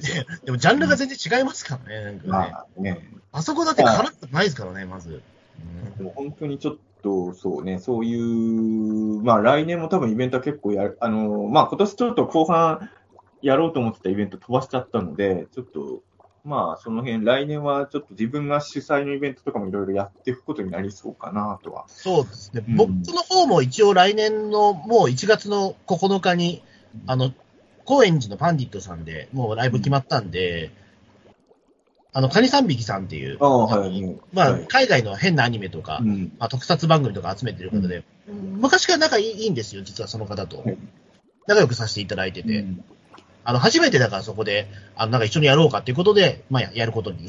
えいやいい、いい、いい人と組んでると思いますよ、そこね。えそう、そうなんですね。だから、僕やっぱオカルトの人とはやっぱりそんな関わりがないんで、それでちょっと、ま、マニアックなシーン持ってる人とやっぱりやったりっていうところなんですよね、今。じゃあ、あとはホープハートとホズミ君のイベントをやればね。いや、絶対それはないな。なんでね。だって、絶対ないっつったって、ホープハートの中の人とホズミ君番組やってるぐらいなんだから、イベントあれ言っちゃダメなんじゃないですか。ダメなのいや、バレバレじゃないいいのかな？まあまあ、このビーガン通信はいいんだろうけど。え、あれは中の人とか言っちゃいけない一応、だからその、あるらしいですよ、そういう規定が。でも、喋ってるじゃないですか、ホップハートって。まあ、いや、でも、いや、違います。あ、わかりました。じゃあ、この話題は広げないようにします。え まあ、じゃあ、えこのまあ、前もでも、ホーファートの中の人と知り合い、中の人って言っちゃいけないのか、の関係者の人と仲いいんで、あの、この前一緒に茨城県の大洗市に行って一緒に撮影手伝いましたよ。なんかね、軽く撮影したものを見せてもらいましたよ。海の前で。そうそう。やっぱね、海を背景にするといいね、やっぱ絵がねい。や、だって、大笑いですからね、それはもう、えやっぱ大洗で撮るっていうのは一つの、大洗って東京から行くと旅費いくらぐらいなんですか？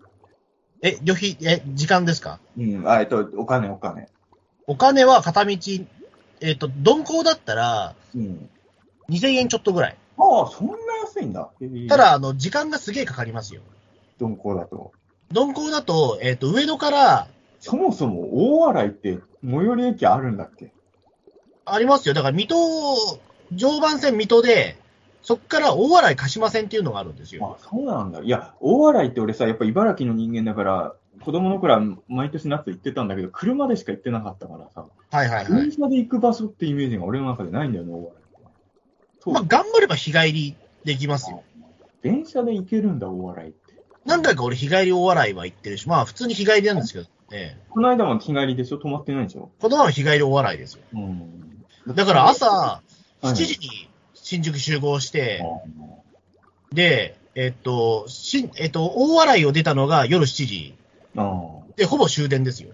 なるほど。まあね、なかなか大変ですよね、それはね。あの、でも帰りは、あの、関係者の人が、あの、特急代おごってくれたんで、あそう。割と早く帰れたんですけど。なんか、いるんですね。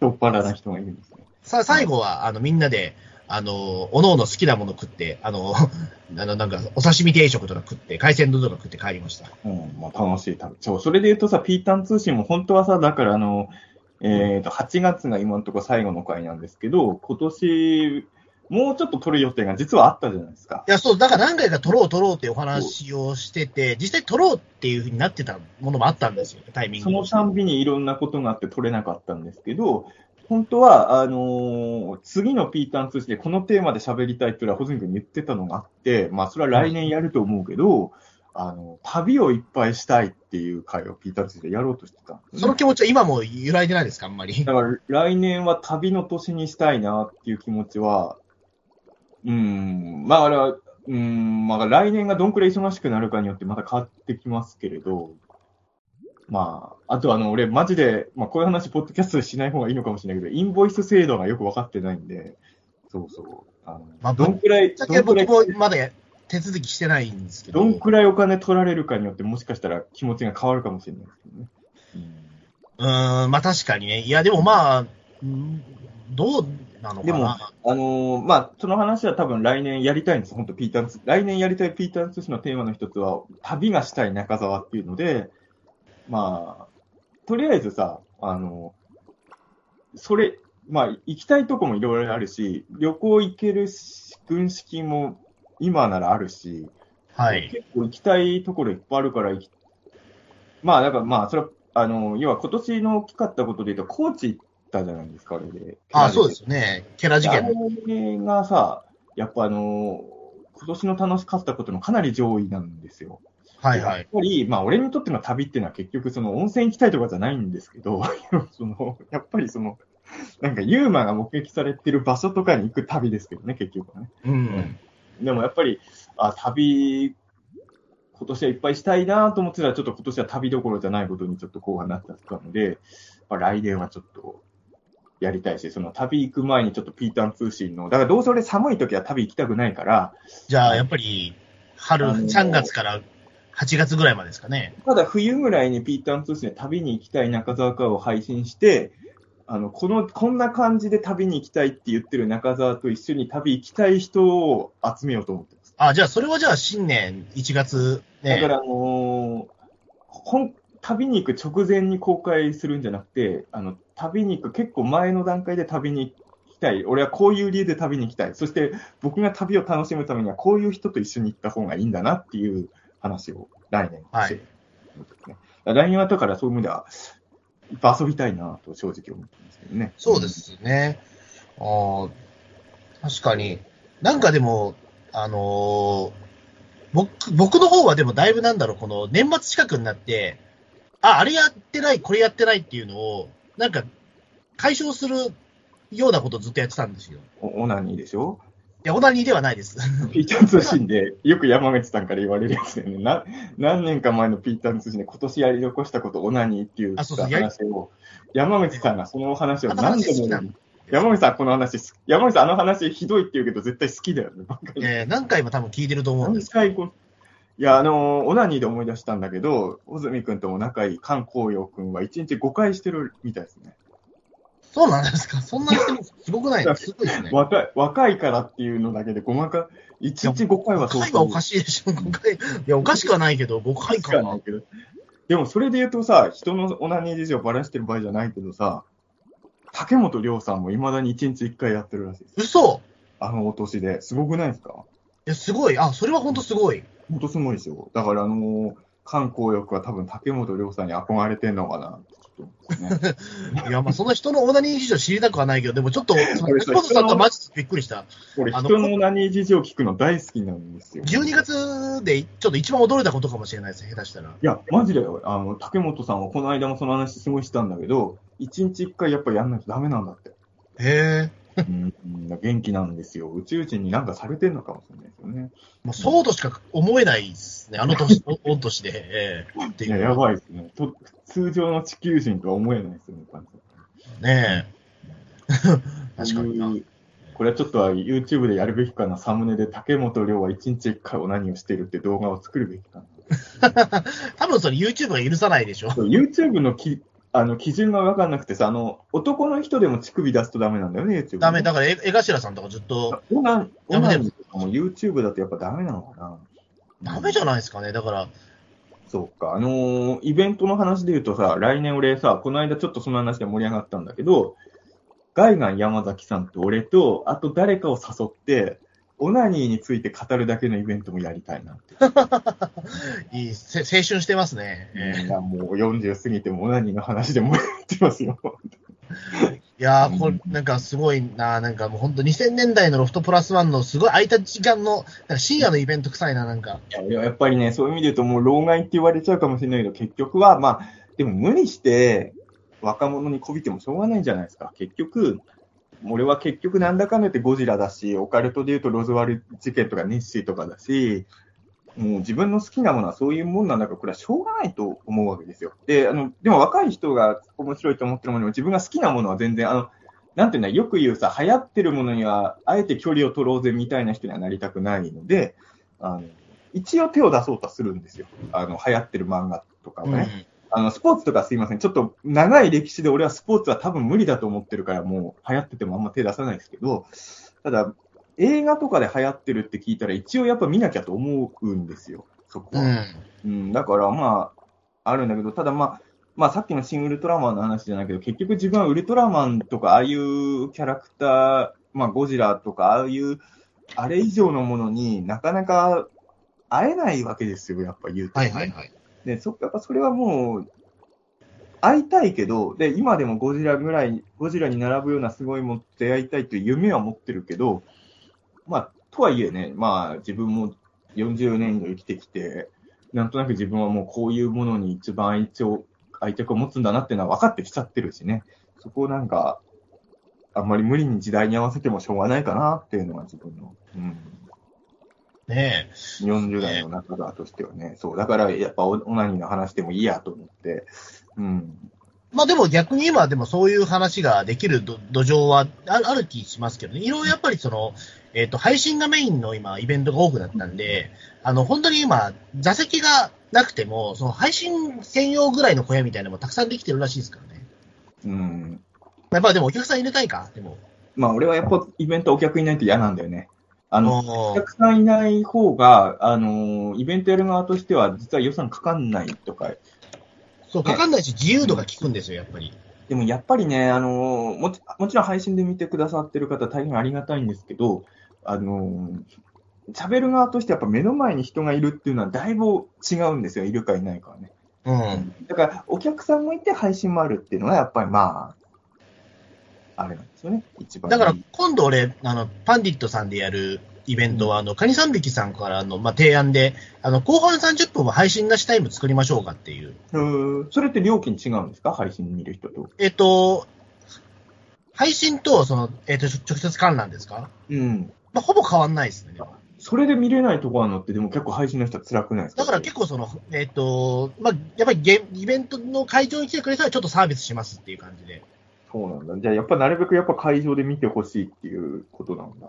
まあ、やっぱりだからその、流せないものがやっぱお互いあるんでっていう。だったら配信はちょっと安くしてあげるとかしてほしい気もする。あまあまあ、若干安くしましたけどね。ああ、ならいいけど。うん。うん。いやまあ、でもね、俺は確かにイベントを直接会場で見たい派だけど、まあ、やっぱ地方の人からすると、配信って本当ありがたいって言うから。いや、本当ありがたいと思いますよ。やっぱり。だからまあ配信自体は、ただ、去年ね、い1個か2、去年3個か、3個だけ配信もなしのイベントやったのよね、確か俺。うんあと、はみんな配信もありだったんだけど、やっぱ配信なしになると確かに、言えることの自由度がバッと広がるのは確かなんだよね。そやっぱりそこはね、あの、あれって俺さ、別にそのまま配信しとけばいいじゃんと思うけど、配信ありのイベントでもさ、休憩中ってさ、止めるじゃない。う。はいはい。でも休憩中もさ、それこそロフトプラスさんとかいるときってさ、楽屋戻ってないときも我々結構あるじゃない。うん。で、喋っちゃうじゃない、結局。まあ、そうするとみんなトイレも行けないし困るんだろうけど、あの、配信ありのイベントでも休憩中についやばいこと言っちゃうこと多いよね。その配信されてないからっていうことで。ええうん、あれは、まあ難しいとこですけど、でもやっぱりね、まあいいろんな人に見てほしいから、まあ配信も必要だとは思いますけれどね。うんそうですね。だから、僕、感覚としては、配信ありのイベントが、まあ、5のうち、まあ3で、配信なしのものが2があればいいかなって感じですね。うん、そうだね。それだから、まあ、がバランスがあったらちょうどいいかなっていう。バランスとしてはどっちもあやりたいな。3対2で、な3対2かなみたいな。うんえ3対 2X10 月ですね。うん そうですね。3対そうなると、まあト、トイレの中でなんかやることになります、3対なんとかって言われると、もう絶対 X10 月って言わなきゃいけないんじゃないかなって思ってしまいますね、うんそうなんですよね。まあでも本当に、うーん、あの、たけしさんの撮ってる秀吉の映画はいつ見れるんですかね。あ、そういえば、そうですね。撮影は終わってる最近のラインナップには入ってないですもんね、今のところ。うん、まあわかんない。なんか公開時期は多分未定だと思う。撮影は終わってるらしいや。るんですね。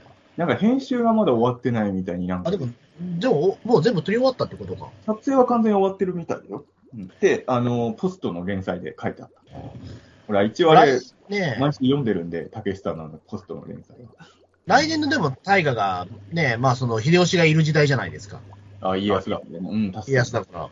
うん。どう、どうすんのかなとか。てかもう、なんか結構そう被ってるみたいで、その来年の大河が、まあその家康で、あの、キムタク主演の、あ、あの、信長ね。信長のやつやるじゃないですか。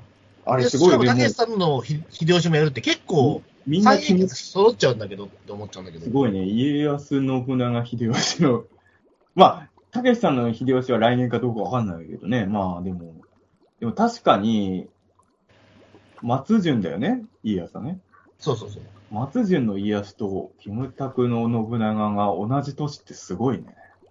おあの、信長の映画さ、みんなキムタクの信長って言うけどさ、あれタイトル俺も忘れちゃったけど、この間見てびっくりしたんだけどさ、全然時代劇っぽくないタイトルなんだよね。あ、そうそうそう。びっくり、ちょっと俺も、あの、え、こんなタイトルなんだとびっくりしたけど。うん、まあでも、楽しみ。うんうんあれ脚本あれ、いえっと、次の大河の人と同じじゃないですかね。いや、違う。違ったっけ？ごめんなさい。いや、あ、あそうかな。いや、ごめんなさい。ちょっと俺、えっ、と、家康の方の脚本の人が誰だかちょっとわかんない。あの、コンフィデンコンフィデンスマン JP の人。同じ人かなんか信長の映画の脚本もその人じゃなかっあ、違う人かなちょっとその、俺もちょっと、その辺、はっきり言えないですね。ごめんなさい、もしかしたら違ったかもしれないけど。記憶がすごい曖昧。ただ、あの、なんていうんだろう、今風の作品を書ける人が脚本だったって印象は確かにありますね。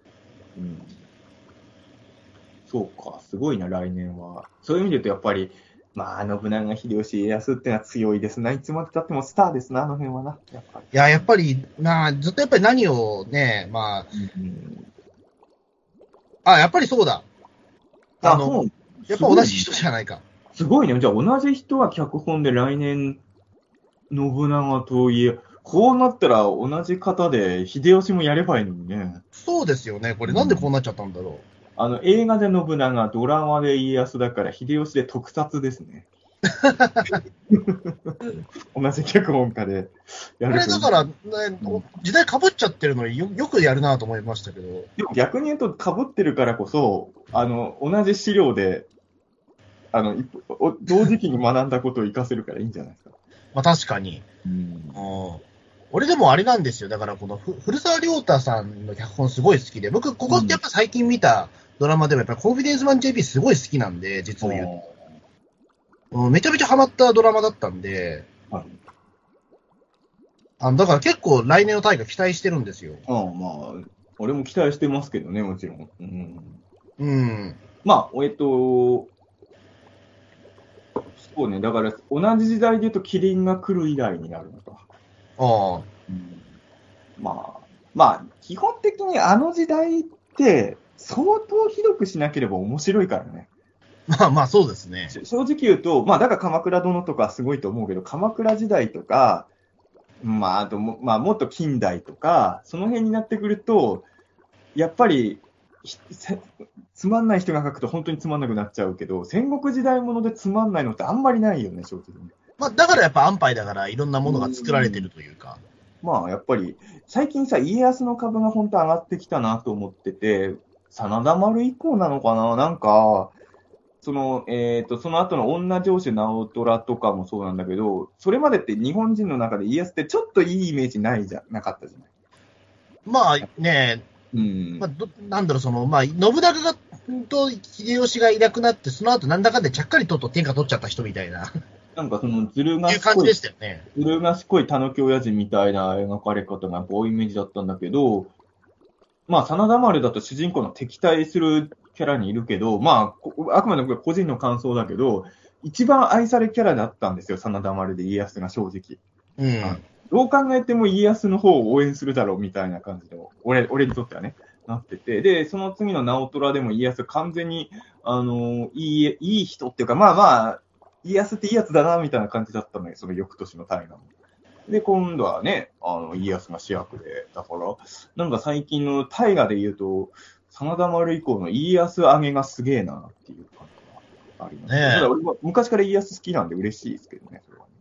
うんねえでも本当に、もう、まあ次の大河も本当に期待が、えーまあ早いですからね、もう本当に、まあ、あの次の大河っていうと、俺もこ鎌倉殿にドハマりしてる人間として、やっぱちょっと寂しいのがありますけどね。まあまあまあまあ。あと一回で終わっちゃうのかと思うとね。マジででも、そうね、ここまで大河ハマってるのって、いつ以来だろうっていうぐらい。あのー単純に三谷幸喜脚本の大河の中で言うと、スタートダッシュは自分の中で実はあんま良くなかったんだけど、1位かもしれないですね。まあ最終回は見てないけどね。っていうか、この話、そうか、鎌倉の話はあんましないですけど。まあしない方がいいいいですね。まあとりあえずネタバレしてるけど、まあ来年のお楽しみなんで。多分次回の、ここまで言っといて、本当来年のピーターン大賞で俺が鎌倉殿選んでなかったら何事ってなる。何があったんだっていう。え滑り、鎌倉殿が亡くなった回に シングルトラマンが入ってる可能性がありますからね。そこはまああれですけれど。うん、まあ、ねそう、でもね、そういう意味で言うと、珍しいんだ。俺と穂積君が同じテレビ見てるのに結構今いくつもあるっていう、実はピーターン通信始まってからでもかなり珍しい状態かもしれないです。今ね。あ、まあそう、そうですね、確かに。鎌倉も見てるし、ドンブラも見てるし、ガンダムも見てるわけでしょ？まああと、ドンブラはだから中澤さんに勧められてみたいなところもあるいや、俺多分、穂積君にドンブラ勧めてないよ。俺、穂積君に勧めたのはあま前あ勧めた回っていうのはちょっとあれ俺の感覚、さ違う俺は違うかもしれないけど。そう、だって俺は穂積君には本当はキラメージャーから見てほしかったの。あ、だから僕の中で、その、戦闘力が一気に上がったんですよ。その、うん男の子向けに対するものに対して。あジャンプ界で聞きましたけどね。そう、ジャンプ界で俺の中で、あの、うんその男む男の子向けコンテンツに対してのレベルが急激な進化があったもんなんで、今まで全然。これならいけるんだろうっていうね、うんところで今見てるっていう。でガンガンダムだって、穂積君多分、こんなちゃんと見てるのめめちゃくちゃ珍しいでしょ。ぶっちゃけガンダム俺リアタイで見るの初めてですよね。あ、マジか。あ、それは、でも俺もさ、ガンダムちゃんとリアタイでずっと見てるやつはかなり久々なので、そう。まあそういう意味で言うとガンダムに疎い二人だもんね。我々、オタクにしては疎い二人ですよね。そうそうそう。だあの、ファーストガンダムは、だからその後、えっ、とビ、ビデオか何かでぜ見たか知ってるし、G ガンダムも、なんかネットフリックスの配信で一応全部見たんだけど、でもそれまで知ったんで、じゃあ全話見てるガンダムは今のところファーストと G ですか？だけっすね。俺もでも、今のところ全話見てるやつ2つしかないのよ。あの、水星の魔女以外だとね。あはい。の俺も全話見たのはウイングとターン A だけだから。うん。どそうういう意味で、的、にもあれじゃない？あの、確かビクトリー、ウイング、あ、ビクトリー、G、ウイング、X と、は、あれはウルトラマンでいうニュージェネみたいに多分一括りだよね、あの辺の時期がうね。ん。で、あと、富野ガン、だ富野ガンダムとあの時期のやつを、どっちも一本ずつ見てて。ごめんなさい、俺も多分ね、合ってるかどうかよくわかんないから、うーん。これだから、ピリピリ君か、あの、あれです、伊藤さんがいれば、でもピリピリ君のガンダムおすすめトークは俺の中では全く受け付けないから、あ、だから、うーん、まあね、そういう人ピリピリ君はね、もう、詳しい人に言うおすすめの仕方をするんだよ。うん。うーん。だだからなんだろいや、だから、ピリピリさんから、あの、ゼータガンダムおすすめだぞって言われて、うんで、なんか、ここのポイント見ればいいからっていうところで教えてもらったんですけど、よやっぱよくわかんなかったなっていう。ゼータはどうだったっけね？この間、ひょうりさんに、ゼータかダブルゼータのどっちかおすすめしてもらったんだけど、いや、ゼータ見てくれって言ってましたね。ゼータって言われたのか俺、その配信見たから覚えてるけど。まあ、ゼータも多分、何枠は見てるはずなんですそう、でもやっぱ本当にガンダム疎いから、だだこれはだから、ごめんなさい、ひょうりさん聞いてないこと前提であれひょうりさんの進め方もあんま良くなくて、実は多分。あ、そうですか？あの、うんこれは見なきゃダメっていう言い方をちょっとされてたんで、うん。あ、それはだダメなんですか？その進ちょめ方。ちょっとなんか、うんピンとこないな。多分、多分中澤さんのテンションだとピンとこないと思うなと思って。いや、でもね、まあでもさんは多分若干中澤さんガンダム愛がちょっとあると思ってるから多分そういう進め方したと思うんだけど、あと多分全く伝わらないような気がする。俺がそうそうだから実際。若干はありますよ、ガンダム前、俺は。あ、まあそう、そうかもしれないけど、多分、ても、僕もあるけど、多分中澤さんと同じぐらいだと思うから、言うても俺、が何個かガンプラも買ってるからね、人生において。僕もガンプラ買ってましたよ、でも。じゃあガンダムはありますよ、ありますよ。でも、なんだろう、そのアニメの方に全くピンとこなかった人なんで、でも俺、ウイングの時とか、マジであの、それこそアンソロジーコミックとかまで買うぐらい。あ、そうか。あの、あのかカトルの、カトルのラミカードとかも買ってたぐらいですからね。うん。うんなんかな、えー、だから、な、なんだろう、僕、うんリアタイムでも見てなかったかな。ていうか、そもそも俺戦隊見てないから、ガンダムも見れなかったんですよね。金曜日の5時からやっ見てないからガンダムも見てないってよくわかんない。あだからほら、同じ時間にやってたじゃないですか。え戦隊とガンダムと同じ時間？あのー、でも裏番組ではないですよ。裏番組じゃないけど、テレ朝だと、うんえガガンダム戦隊だったと思うんですよ。並びえ？で。そんな時期あった？あったはずですよ。へー金曜の5時台続けてみりゃいいじゃないですか。え？続けてみりゃいいじゃないですか、じゃあ。で俺、そこの時代だ俺ニュース見てるから見れないんですよ、基本的に。ニてか、ス肌から興味がないからニュースの方が好きだから。何時でもやってるからね。いやまあ、まあ、わかる。でもわかる。まあ、だ結局、あの、いや、俺もだからこの間、そのひょうりさんたちとやったイベントで、自分からガンダムあんまり実は詳しくないって話を、実は俺の方からしたんだけど、えでも俺俺はね、意外とそういう話も好きで、その、オタクの人ってやっぱ自分の得意分野を話す方は慣れてるけど、実は自分このジャンルは疎いってトークをあんましないじゃないですか。はいはいはい。俺はそこにも個性がある。だから本当はあの時あんまそっちに広がんなかったけど、ガイガン、それこそガイガンさんなんてさ、もう何でも見てそうに思うじゃない。うん。だからこそ俺はガイガンさんの、あえてちょっと苦手なオタクジャンルを聞きたかったんだけど、はいはいはいはい。俺としては。そう、なんかそこから広がるもんもね、やっぱもう好きなもんの話はみんな散々してるから、そう。そうんうだよね。だから、意外とそういう話を聞きたいですよね。オタクものじゃないけど、があのガイガンさん、時代劇は仕事人系しかほとんど見てないって言ってます。ああ、だからあの、もちろん鎌倉殿とかも見てないって言ってたんで、そっち、そのオタク系じゃないジャンルだけどね、そ当然そういうのシリーズとかは見てない。詳しいイメージあったんだけど。一冊とか詳しいって言ってた、やっぱり。あ、やっぱそうか。詳しいって言い方はしてなかったけど、要はそ時代劇系で、あの、鎌倉殿見てますって話したら、いや、俺時代劇は必殺系しか見てないんだよね。じゃあ想像、じゃあ予想通りだったわ、俺の全く。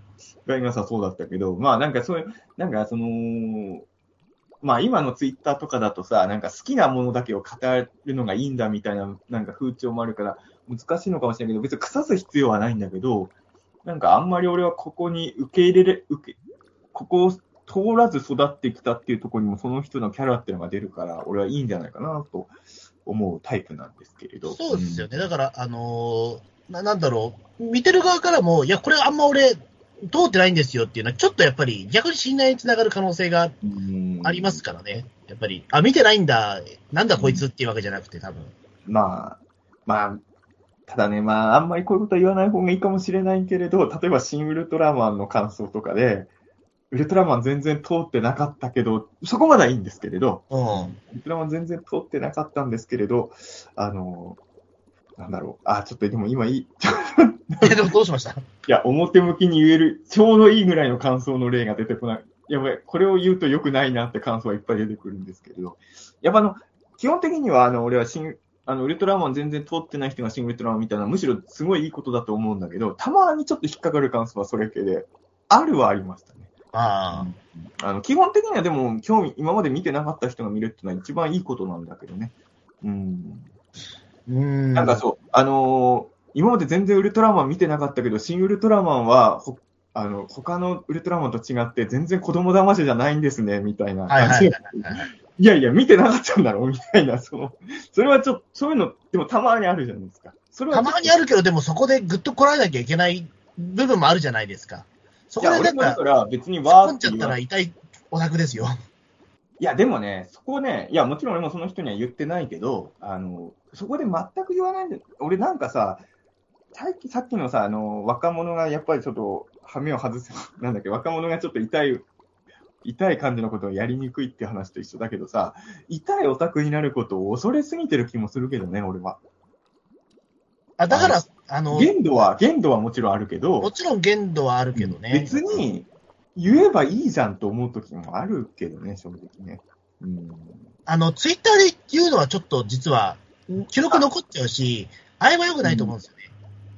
例えばこういう会話だったら別に、何言ってんだよっていいじゃないですか。そしたら消えるわけだから、その後まあも。、ね。うん。ツイッターで残っちゃうから、ちょっと受けた、受け取った相手側としては痛いと思うんですよね、結構。でもまあ、だからあの俺のプラ、直接知り合いの友達とかでさ、シン・ゴジラを一緒に見に行った人がいてさ、その、まあその人は、まあ、本当にちっちゃい頃はゴジラとか見てたらしいんだけど、あの、シン・ゴジラはちょっとやっぱり行きたいって言って、一緒に俺も見に行って、すごい良かったらしいんですよね。シン・ゴはいシンゴジラ最高だったって言って、で、あの、今度は一緒に行かなかったけど、シン・ウルトラもその人やっぱ見に行ってツイートしてて、最高だったって言ってて、で、この間あったら、やっぱシン・ゴジラとシン・ウルトラマンの間に特に、特に何も見てなかったらしいんで、シン・ゴジラもシン・ウルトラマンも最高なら多分もっと最高なものいっぱいあるよなとかやっぱ思っちゃうわけですよ。まあ言いましたけど、そういうのは。うそうん。そう、やっぱなんかそこのなんかその、片方だけだったらまだわかるんですけど、シン・ゴジラもシン・ウルトラマンもどっちも最高なら、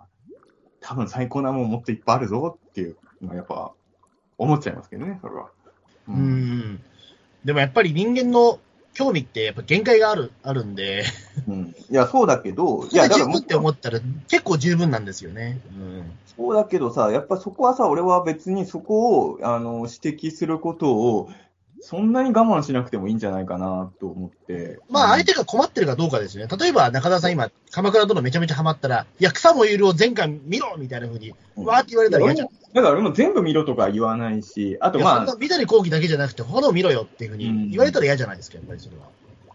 でも俺別に嬉しくはないけど、言う人いるじゃない、俺の周りに。例えばこの間、あのーこの間結構前だけど、その時点ではまだ見てなかったんだけど、きあのー先輩の、まあ、ある芸人さんとかと飲んでた時に、俺がその時まだトップガンを見てなかったんですよ。はいはい。で結構言われたんですけれど、その、見てないことに対して。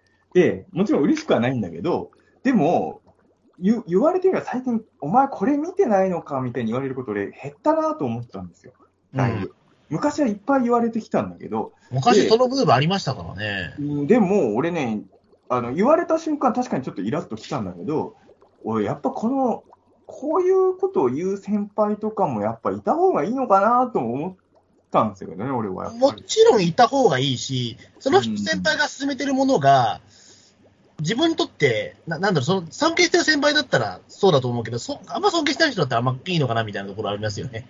いや、でもね、尊敬どうこうじゃないですね。あの、昔、あの、映画好きとかと集まると、あの、それこそだからゴダールが今年亡くなったじゃないですか。はいで、その時に思い出話してるえシネフィルの人たちがいっぱいやっぱいて、で、昔はなんかもうゴダールも見てねえのかって言われるから、正直よくわかんないけど、やっぱ見なきゃいけないもんとして見てたみたいな思い出話をしてる人が結構いて、うん。でそれってさ、ゴダールお前見見てないのかって言ってる人たちって、尊敬してない人からもいっぱい言われてると思うんだけど、でもそれはそれとして、見た、見見た上でどう思うかはまた別ですよ。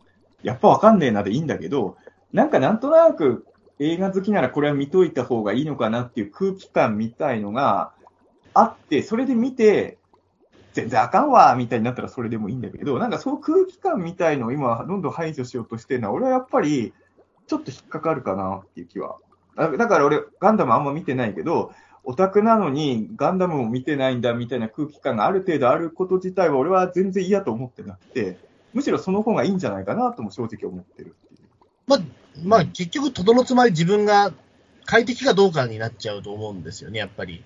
なんかね、快適を求めすぎると快適じゃなくなるんですよ。あはいはいはい、わかるわか最る。近その、結局その、どんどん快適にしようしようってなった結果、なんか昔よりつまんなくなってるぞってすごい、本当この数年感じるから、あのー、トップガン見てね、トップガンも見てないんだったら、お前ダメだなって俺言われたのよ、今年の夏にね。イラッとしたけど、でも、いや、でも意外とこういうことを言う人を排除してってるから、ここ数年俺はつまんないのかなとも思ったんですよね。あ、そうですか。うん。いや、でもなん、なんかだから、その、まあ、イメージ的なもんってあるけど、人間なんてそんなログなもんじゃないんだから、そういうちょっとイラッとするようなことを言う人がいなくなったってことはみんな我慢してるってことなんですよ。うん。だからみんなストレス溜まるんだろうなっていう、うん思いますよね、僕は。うんまあ、そうですね。でも確かに、でもその、なんか、お前これやってないのっていうのは、やっぱ時々俺も言われるから、でも昔だってそうでしょでもなんか、まあ、まだでも、やり直しが効くと思って見に行ったりとかすることありますよ、やっぱ今ね。うん俺もだから本当に、あの、そういう意味で俺は本当になんだろう、あの、評価されてるものとか流行ってるものをあえて距離取ろうとか、俺本当一回もしたことが、一回もって、あ、でも基本してないはずなんで。むむしろ俺の場合は流行ってるものじゃないものを、あ、ここ押さえてないんですかってやっぱ言われることあるもん、やっぱり。俺の場合は逆に。ちょっとま僕のだから専門ジャンルがちょっと特殊なね。まあ、でもそれがさ、専門ジャンル言われちゃうのはしょうがないじゃない。まあ、あまあそうか。さっき言った、あの、シン・ゴジラ最高、シン・ウルトラマン最高の人も、あの、要は、クリエイターさんなんですよね。クリエイター友達だからあク、リエイターさんか。ううん、だから、あのー普通の、それこそ地元の友人とかだったら全然なんとも思わないですよ、それでも。うん。でもなんか、まあ、言うと誰のこと言ってるかわかんないけど、その作品のことは言えない、どの作品って言えないけど、え、この仕事してるんなら、そえ？っていうのはやっぱちょっと思われちゃうのしょうがないかな、とか。うん。うんまあ、俺なんかで言うと、やっぱりさ、その、まあ、特撮とかユーマとかに関して言うと、そ、それも知らないのとか、それ読んでないのって言われるのは、まあ、当然だと思うので、そこはまあ、そこ受け入れられないなら、それの活動するなよって思っちゃうから。まあ、だそれ以外のとこですよ。だから俺、俺だとやっぱりそれは、ななんだろう。俺に当たるものなんだろうな。うん、あんまりだもん。無言ができます。いや、まあ、いろいろ考えさせられますよ、まああ、でもそこで言うと、でもちょっと、なんだろう。俺の中でもこれ、やっぱりできてないなって自覚があるものたくさんあったんですよ、やっぱり。うん。結構意外に思われるかもしれないですけど、あの、それで言うと今年やろう、やろうと思ってできたもので言うと、俺裁判傍聴で一回も行ったことないんですよ、実は。あ、ね、そうそう、俺もだから、それはこの間聞いて意結構びっ外だった。くりされ、結構びっくりすると思うんですけど。なんかだ、だってお、俺ですら行ったことあるから、穂積君の専門分野で言うと事件、事件じゃないですか。そうそうそう。だから、めっちゃ行ってると思う思い込んでたわ、確かに。行ったことがなかなかったんですよ、僕、本当うに。ん一回も。うん。まあ僕、昔の事件だから、そんな、今の裁判とか聞く必要はそんなないんですけど、その細見君って別に今の事件に興味あるわけじゃないんですよね。でもまあ一応やっぱり勉強のために見ておくかと思って、まあ今裁判っ年ていうもの自体はさ、今の裁判見ても昔もこんな感じだったのかなって思えるもんね。そう。で、やっぱり面白かったんで、まあやっぱ来年はもっと裁判、ね、あの、ちゅあの東京地裁の方へ行こうかなと思ってますけど、ん。うんでもね、この前い、いえっ、と、もう年内にもう一回見ておこうかなと思って、行ってみたんですけど、あの、あれって、まあちょっと細かい説明はあれなんですけど、あの、傍聴抽抽選券みたいのがあるんですよね。はい。で、それであの、まあ、傍聴席がそもそも20席ぐらいしかないもんなんで、結構争奪戦になるんですよ、人気の。人気があるというか、みんなの関心が引くようなものだと。うん。で、あのー大体その、まあ、朝の部、昼の部みたいなのがあって、1時半、1時ぐらいからその整理券配るんですけど、昼の部は。で、えっと、10、1時ぐらいに行ったらもう、全部もう傍聴券なかったってことありましたから。人気あるからね、裁判ってね。うん、だから、で、なんか話を聞いたら、でもなんか、その、もう裁判傍聴の話、なんかその、な詳しい人とかに話聞くと、なんかそういうのって、あの、もう、いろんな人が全会戦術で、わーっとその抽選券取っちゃうらしいんですよね、なんか。うん。あとはその関係者、その事件の関係者の人が聞かせないために、無理やりその、な並ばしちゃうとか。えーまあ確かに野獣馬みたいな人に聞かれるの嫌って人いっぱいいるよね、そらね。そうそうそう。だから、あの、すごいシステムなんですけど、まあ俺でも誰でも入れる。るんですけどね、身分証もなしで。一回しか見たことないけど、あの、まあ、あのメンバーで見られてるの嫌だなと思う、今思えば被告人だったらね。一回だからそれこそ犯人っていうかそのね、えっ、と、被告と目が合うんですよね。うん。座ってると、その席に座る瞬間とかに。まあ、ぶっちゃけ、まあ俺も一回しか行ったことないからあれかもしれないけど、そんな広いとこじゃないもんね。広くないから、まあ、まさにテレビ、テレビとかで見てるあの風景なんで。全然目は合うよね、あれはね。ううんうん。ままあでも確かにハマる人の気持ちもわかるし。うん。そうでももうちょっとやっぱり、ああ、うん普段見れない世界だから、これは見見とこうかなっていうのは、うん。やっぱり今年はそれできてよかったですね。そうね。まあ毎年やっぱりね、何かしらの新しいことは当然やってますからね。あ、あともう一つありました。俺、歌舞伎を見たことがないんですよ、実を言うと。歌舞伎歌舞伎。あ、歌舞伎で、はいはいはい。歌舞伎じゃなくて。これも中田さんが来たら結構意外だと思うんですよ、俺。まあ確かに意外ですね。落語すごい好きだから歌舞伎見てると思われがちだったんですよ。落語好きだから歌舞伎見てるとは思わないけど、いや、穂積君の好きな文化的に言うと歌舞伎は当然入ってるかなと思ったけどね。見たことないんですよ、実は。ん。なんですって、しかも、いや、俺前から行こう行こうと思ってたんですよ、歌舞伎は。はいはい。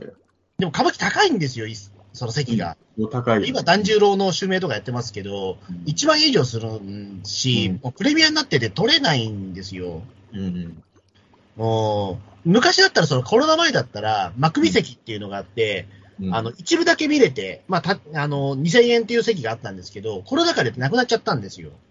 だから、庶民の遊びじゃなくなっちゃったのね、完全にね。そうなんですよ。でも、その代わり、何が、なんか、その代わり、あの、最近、えっ、と、松竹系の映画館だと、シネマ歌舞伎っていうのがあなんかやってるよね、よくね。うん。あれをね、よく行くようになったんですよ、今年。あ、結構見てんだ。あ、でも逆にと言っても3本ぐらいですけど、シネマでしか見てないってことですか、まだ？シネマでしか見てないけど、あの、それでちょっと歌舞伎面白くなってきましたね、やっぱり。うんまあ、ああいうのもやっぱ大事なんだね、じゃあね、最初はだから何やってるのか全然わかんねえなと思ったんですけど、あの、うんだんだん見てると癖になってきて、なるほど。で、家に帰ってそれであの、まあ、あらすじとか見てると、ああ、ああいうことやってたんだっていうのが分かったりとか。うん。で、歌舞伎ってすごい、あれなんですよ、その、えっと、中田さん歌舞伎見たことあります？一応一回だけ見てますね、歌舞伎も。うん。あの、な、生で見てますよ。あの、でも中にはでも本当にあの、爆笑、なんかもう、もう爆笑系の話とかあるんですよね、中には。ああ、それは知らないですね。あの、なんだっけな、松竹湯島の家計願いみたいなうんタイトルがあるんですけど、ちょっとま間違ったかもしれないですけど、あの、これすごくて、僕もあらすじしか知らないんですけど、あの、八百屋七がなんか、タイムスリップして、そこでなんか、えっと、なんか、この、なんか、土があって、変な、不思議な土があって、この土をかけると、あの、いろんなものがふにゃふにゃになるっていう、なんか変な土があって、それをかけるともうみんなふにゃふにゃになって、結果的にその出演者全員がふにゃふにゃになって終わるみたいな話があるんですよ。おー現代歌舞伎ですね。いや、でもこれ昔からある話なんですよ。えー、マジっすか？タイムスリップでしょ？タイムスリップものあるんですって。えー、あ、まあもちろん言葉としてはタイムスリップって言ってないっていうことだでもタイムスリップって言ってるらしいですよ、ほぼほぼ。えー、そうなの？いや、なんかうそういう爆笑系の歌舞伎があって、ー。えー、あのーなんかそういうのはでも当たり前、ごくごく当たり前にあるらしいですよ。まあでも歌舞伎、俺が見たのはそうお笑い系っていうか、そんな笑いが起きるなんてなかったけど、歌舞伎はだってもう昔は結構笑いながら見てる人が多かったっていうのはよく聞くは聞くもんね。そうそうそう。だから全然、あのーなんか、全然格式高いもんでも全然ないんだなというか。まあ、まあね、でもそれで言うとさ、まあ、だいぶマシになったけど、やっぱりさ、未だに落語とか格式高いと思ってる人多いからね。まあ多いと思いますけど。うんねやっぱり、その、まあなんだろう、格し、か格ってなんだろうって気もするけどさ、結局、なんだろう、その時代、なんだろう、一、いなんだろう、一番メジャーなものじゃなくなると格式は高くなってくんですかね。だから、あの、なんか、落語家さんとか歌舞伎役者の、なんかその、情熱大陸とかで見てると、ものすごく苦悩してる姿があるじゃないですか。うんあれは本当、ああいうの見せるべきじゃなくいやて、、でもそれは俺見してもいいと思いますよ見せてもいいんだど。けどさ、だって、情熱大陸とかだと別にあの、M1 で、M、なんか漫才やとかやってる人っていっぱい出るわけじゃないですか。でも別に、あの、漫才師の人が苦労してるとこドキュメントで見せるからって格式高くて入りにくいってならないじゃないですか。でもあれから入っちゃうと、ちょっと変わってくるじゃないですか。ああ。でもさ、俺さ、あれから入っちゃう人が多いから、それで思い出したんだけどさ、うんあの、宮崎駿の映画を一回も劇場で見なかった俺が、風立ちの見に行ったり思い出しましたよ。はい。プロフェッショナル見て見に行きました。ああ、なるほどだ。から、あの、苦悩してる駿を見て、劇場行くかってなったから、まあ、それ入り口っていうのは全然ありだとは思いますけど。でも多分ですけど、うんあの、その、プロフェッショナルをやってて、そのうーんって苦労してる早尾が出したものが隣のトトロだったら、うん、ちょっと隣のトトロもなんか、にっこりして見れないと思うんですよ、あんまり。いや、にっくりしてみますよ、そら。あ、そうですか、なんか、うんあ、ここ早尾はすごい、なんか苦労して、なんか、すごい、真剣に見なきゃみたいな感じになっちゃうじゃないですか。だからあれだよね、あの、ほら、穂積君ってあんまりさ、松本、あの、一番勢い良かった時の松本人志さんのあの辺のやつに乗れてなかった人じゃないですか。乗れてないというか、あの、全然、あの、通ってないんですよね。あの、俺も完全後追いなんだけど、あの、めちゃくちゃ苦悩してやってるんだっていうのを散々言った後にやってるコントとかで普通に大笑いしてるので、別に苦悩してる人だから、なんかシリアスなものを作んなきゃっていうのは俺の中には一切ないですね、です。まあまあ確かにそうなんですけど、でもやっぱりその、いまだにその歌舞伎とか落語って見に行くとき、あの、私服でいいんですかみたいな質問めちゃめちゃあるらしいんですよね。いいに決まってんだけど、でもなんか、いや、なんかすごい格式というか、そういった伝統芸能なんで、あの、こっちもそういった着物を着ないといけないと思ってましたって人、本当に今でもいりますから、でもまあ確かにその、それはすげえわかる。あの、いやうんなんだろうね。まあ落語はさすがにもう、でも落語もそういう人いっぱいいるよね、今も。だから、あのーまあそうね、あの、や、やっぱり、その、なんだあのー本当に自分たちより頭がいい人たちが見てるもののように見えるのよ、外から見ると。そうな、そうなっちゃうんですよね、なんかね。ううんんななんかその、だからあの、俺は、まあ、ゴダールに関して言うとマジでよくわかんないから、やっぱそういう目でしか見れないけど、あの、いあの若い人ともね、結構遊ぶことが多いからあれなんだけど、映画好きの人でも、あの、20代の人とかって意外と北の映画通ってない人が多いのね、映画好きを語ってる人はい。で、やっぱりあの、北の映画ってなんかアート映画みたいに思ってる人が結構多いのよ。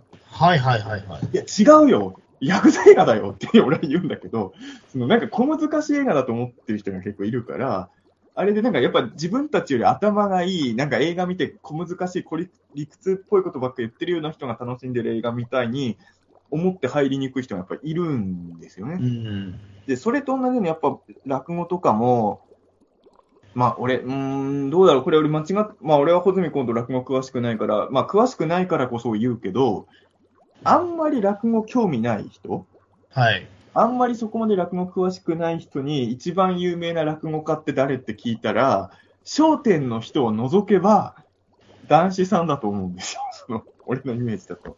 うん。男子さんってやっぱり理屈っぽいじゃないですか。はい。で、男子さんを褒める人も理屈っぽいじゃないですか。はい。北の映画も、北の映画を一番褒めてる人は、蓮見さんとかじゃないですか。あそうですね。超理屈っぽかったじゃないですか理。屈っぽかったですね。ああなると、やっぱり、あのー俺だってそうだよ。俺、北の映画大好きだけど、蓮見さんの言ってることよくわかんないもん。はっきりうん。でその、あれを見ちゃうとさ、やっぱ男子さんの評価されてる文章とか読んじゃうとさ、落語ってやっぱり頭良くないとわかんないのかなって思っちゃう人が出てくるのは、まあ、わからんでもない。まあ、わかんないでもないんですけど、でもその先にあるのが、結局、金玉医者とかなんですよ、男子さんの場合。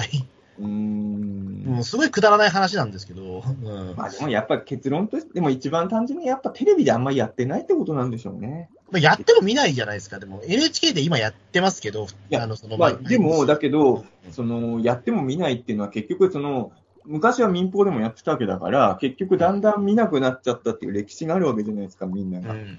でも、やらなかったら結局さ、仮面ライダーとかだってテレビでやってなかったら高尚なもんになっちゃうからね、絶対ね。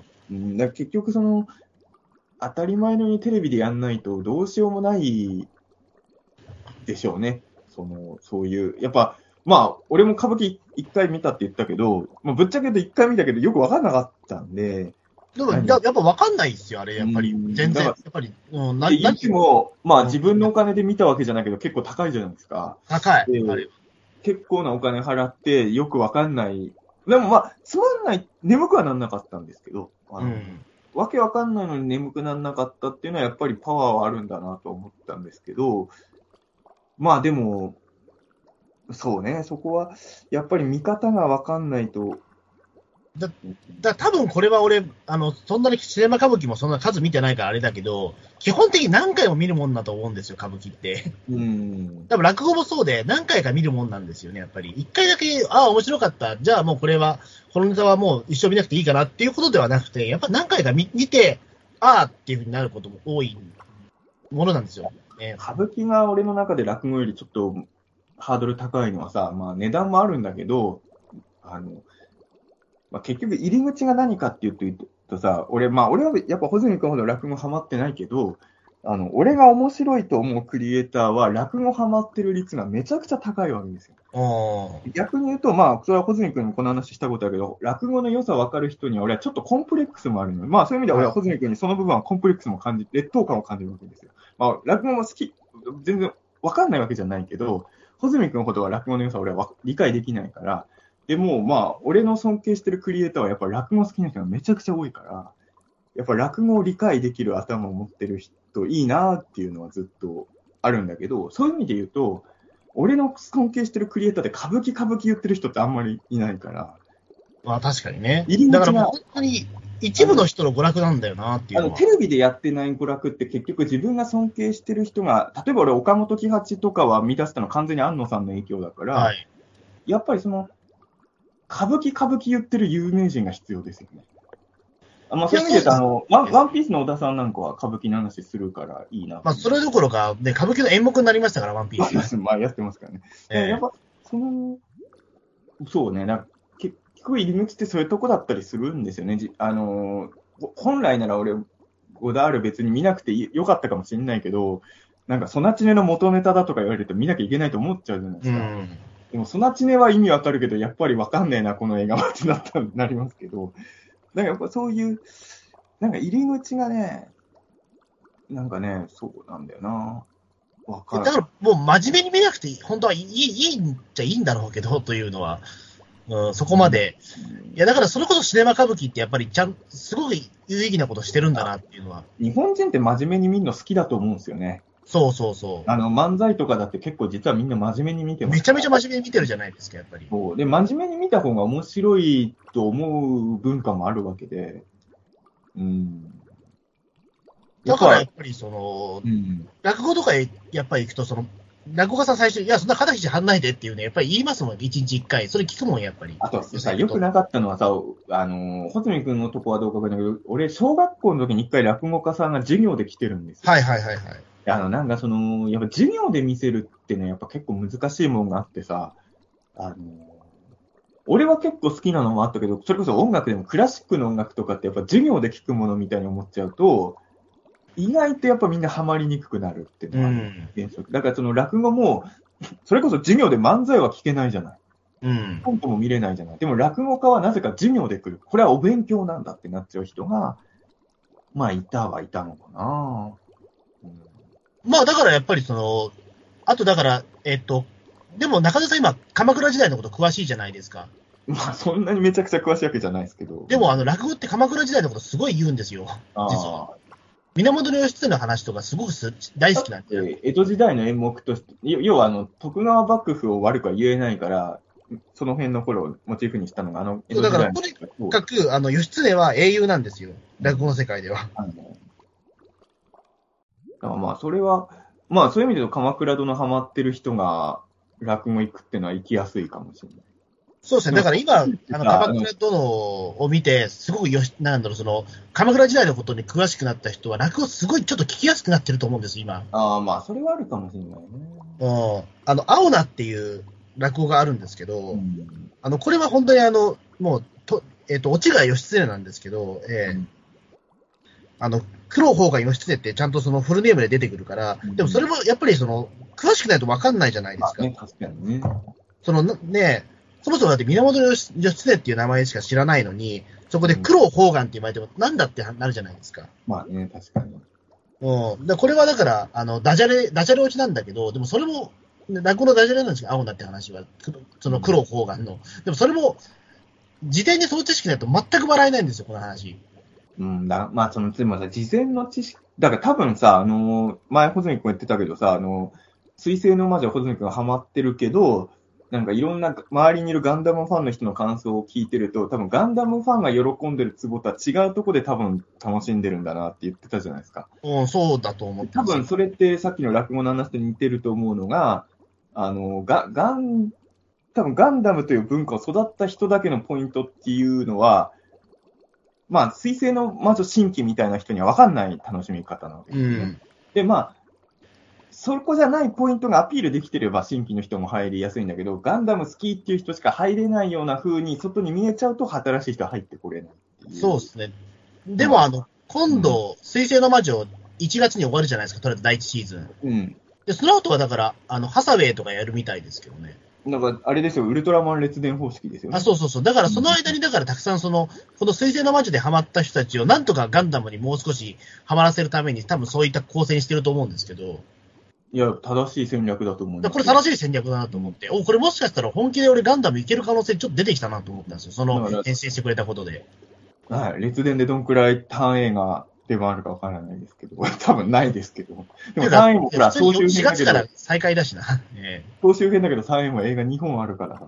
ええやっぱりガンダムをハマらせるために一番いいのは単映だと思うんでね、えーぜひやってほしいですけれど。うん。でもそう、まあだからそういう、まあ歌舞伎落語もそうだけど、まあ俺が言ってるやつで言うと、まあそれこそドンドンブラザーズとかも、あれ、あれは、その、スーパー戦隊ずっと見てきた人だから面白いポイントもあり、まあそれだけではないんですけどね。でそこのポイントっていうのは新規から入ってくる人には関係がないところだから。うん。えまあそうなんですよね。うん。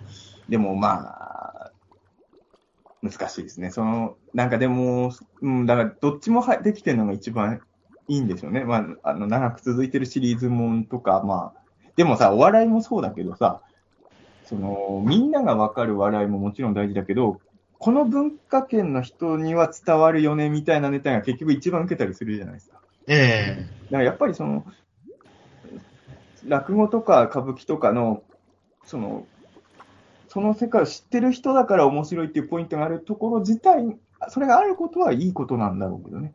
そうなんですよね。だからやっぱり、落語はあんまりそれやんないけど、歌舞伎はやっぱり頑張ってるなっていうのは僕実感してて、あの、映画館、いそのシネマ歌舞伎でも、あの、500円払うと、そのアプリから、その携帯のアプリから、そのスマホのアプリから、あの、解説が聞けるんですよ。あで、それはあの、えっ、と、上映中に操作して OK ってことになってるんで。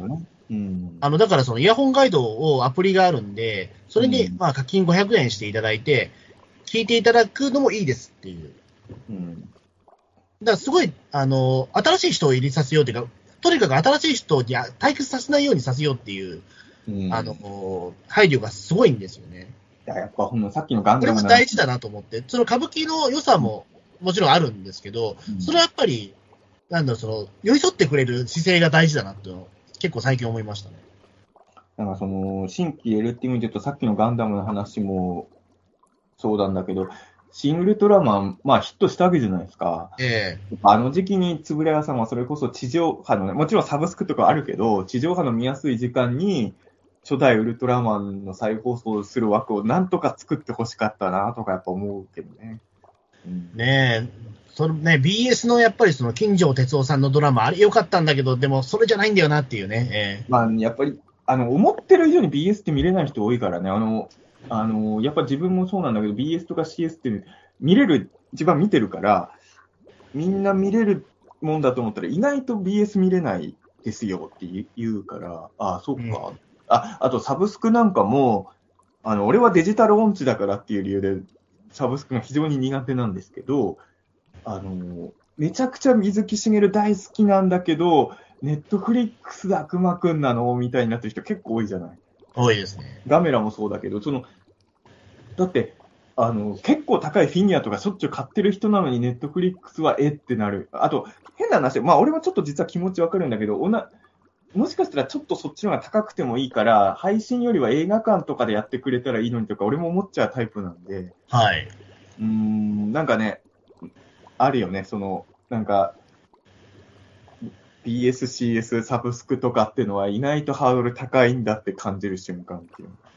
うん。まあね、うーん、まあ、まあ確かにだからちょっとその、なんだろうな、この感覚は何なんだろうな、確かにそのサブスクちょっと高いと思っちゃう。いや、でも数百円じゃないですか、でも、言うても。でも俺、ネットフリックスの悪魔くんも、もう値段倍になってもいいから劇場公開にしてくれよとか思っちゃうけどね、俺なんかやっぱり。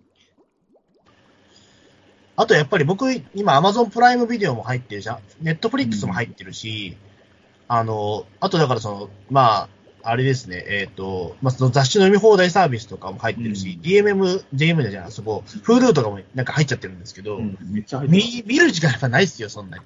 まあ、やっぱりその、なんか、このお同じお金なのになんかこれに使うのはいいけど、こっちはちょっとみたいな、あの、人それぞれの価値観っていうのは不思議っちゃ不思議ですよね。おー、でもまあ、俺はお金っていうよりもデジタル音痴だからっていう、ピータン通信のリスナーの皆さんにはご存知の通り。いや、俺だからさ、でも来年はネットフリックス入らないわけにいかないじゃないですか。ネットフリックス今あれですかね、コンビニ払いとかできないのかな？だマジでさ、あの電気代みたいに毎月ハガキ送ってくれるんならネットフリックス入りやすいなと思うんだよね。いやーでもそれをコストかかるからね、やっぱり。いや、なんかマジでさ、なんとかあのデジタル音痴の人に対応できるサブスクが必要ですよね。まあ、というか、クレジットカードを使えない人への多分配慮みたいなとこマイナンバーカードで入れるサブスクを作るべきですよね。まあ、でもそれもいつかできそうですけどね。保険証が紐付けられるんだったら、マイナンバーも俺未だに通知カードですけどね。うん。まあ、そうなんですよね。だからまあまあ、でも、まあ来年はちょっと、1年間ずっとかわかんないけど、ネットフリックスはまあ、ちょっと人に相談しながらでも入会するでしょうね。まあ、それはね。するしかない。うん。ねネットフリックスね、うん。ピーターン通信、だから来年は悪魔くんの感想会と鬼太郎の感想会はやるでしょ。多分えやんないかもしれないけど。えやんないかもしれませんけど、でも、とりあえずやるつもりでいますよね。まあ、来年マジでさ、状況がわかんないわけですよね。その今思えば、だからさ、鬼太郎の感想会を前話やってた頃って、あの、もちろん、時々結構きついなって時はあったけど、いい感じのスケジュールだったってことでしょ、二人ともね。うん。でえっ、と、だからあの、多分ピ、今年のピータン通信の、その、この半年何やってたかみたいな時にその話多分してたと思うけど、穂積くんがめっちゃ忙しい時は自分はまあまあ余裕あったけど、穂積くんが落ち着いたら俺がもう、うわーってなってたみたいな。うん。ちょっと今年は本当にそのバランスが悪かったんで、そうなんで、今も自分実は結構、あのー一番やばいピークは過ぎたけど、この年末結構やることだらけなので、そうなんですよ。だから来年もね、どうなるかなっていう感じなんですけれど、なんかね、夏に出る本の締め切りが1月中とかは思わなかったぜ、みたいな、ああ、マジですか？それはよっぽどですね、でも。なんか油断してたの出るのが夏って聞いてたから、いや、中澤さんの作業は1月中に終わってないと困りますって言われて、マジですか？みたいになって。そうそうそう。なんかそういう、まあね、本っていうのはね、文章だけでできるもんじゃないですから、それはまあいろいろうんあるんであれですけれど、うん。まあ、だからちょっと、鬼太郎の感想会100%すると思うんですけど、でもこれもさ、さっきの鎌倉殿の最終回じゃないけど、鬼太郎の映画が本当に嫌だったらさ、感想会したくないじゃない？まあまあまあまあ。いや、でも、まあでも、でもまあ、それも含めてやる必要はあると思うんですよ、やっぱり、俺でもなるべく悪くは言いたくない人だから言うてもね。まあ、正直だって、ロッキー鬼太郎でも、まあ、これ微妙かなっていう回もやっぱりやったし、でも、でもね、言うても鬼太郎ロッキーはもちろん回によって愛情の差はあるけど、なんて言うんだろう。嫌いって回はなかったから、まあ、そうですね。えさっき言った俺、ルパン三世のある回は、もしあの回の、あの時に俺、ルパン三世の全話感想語りをやってたら、俺、あの時やばかったんですよ。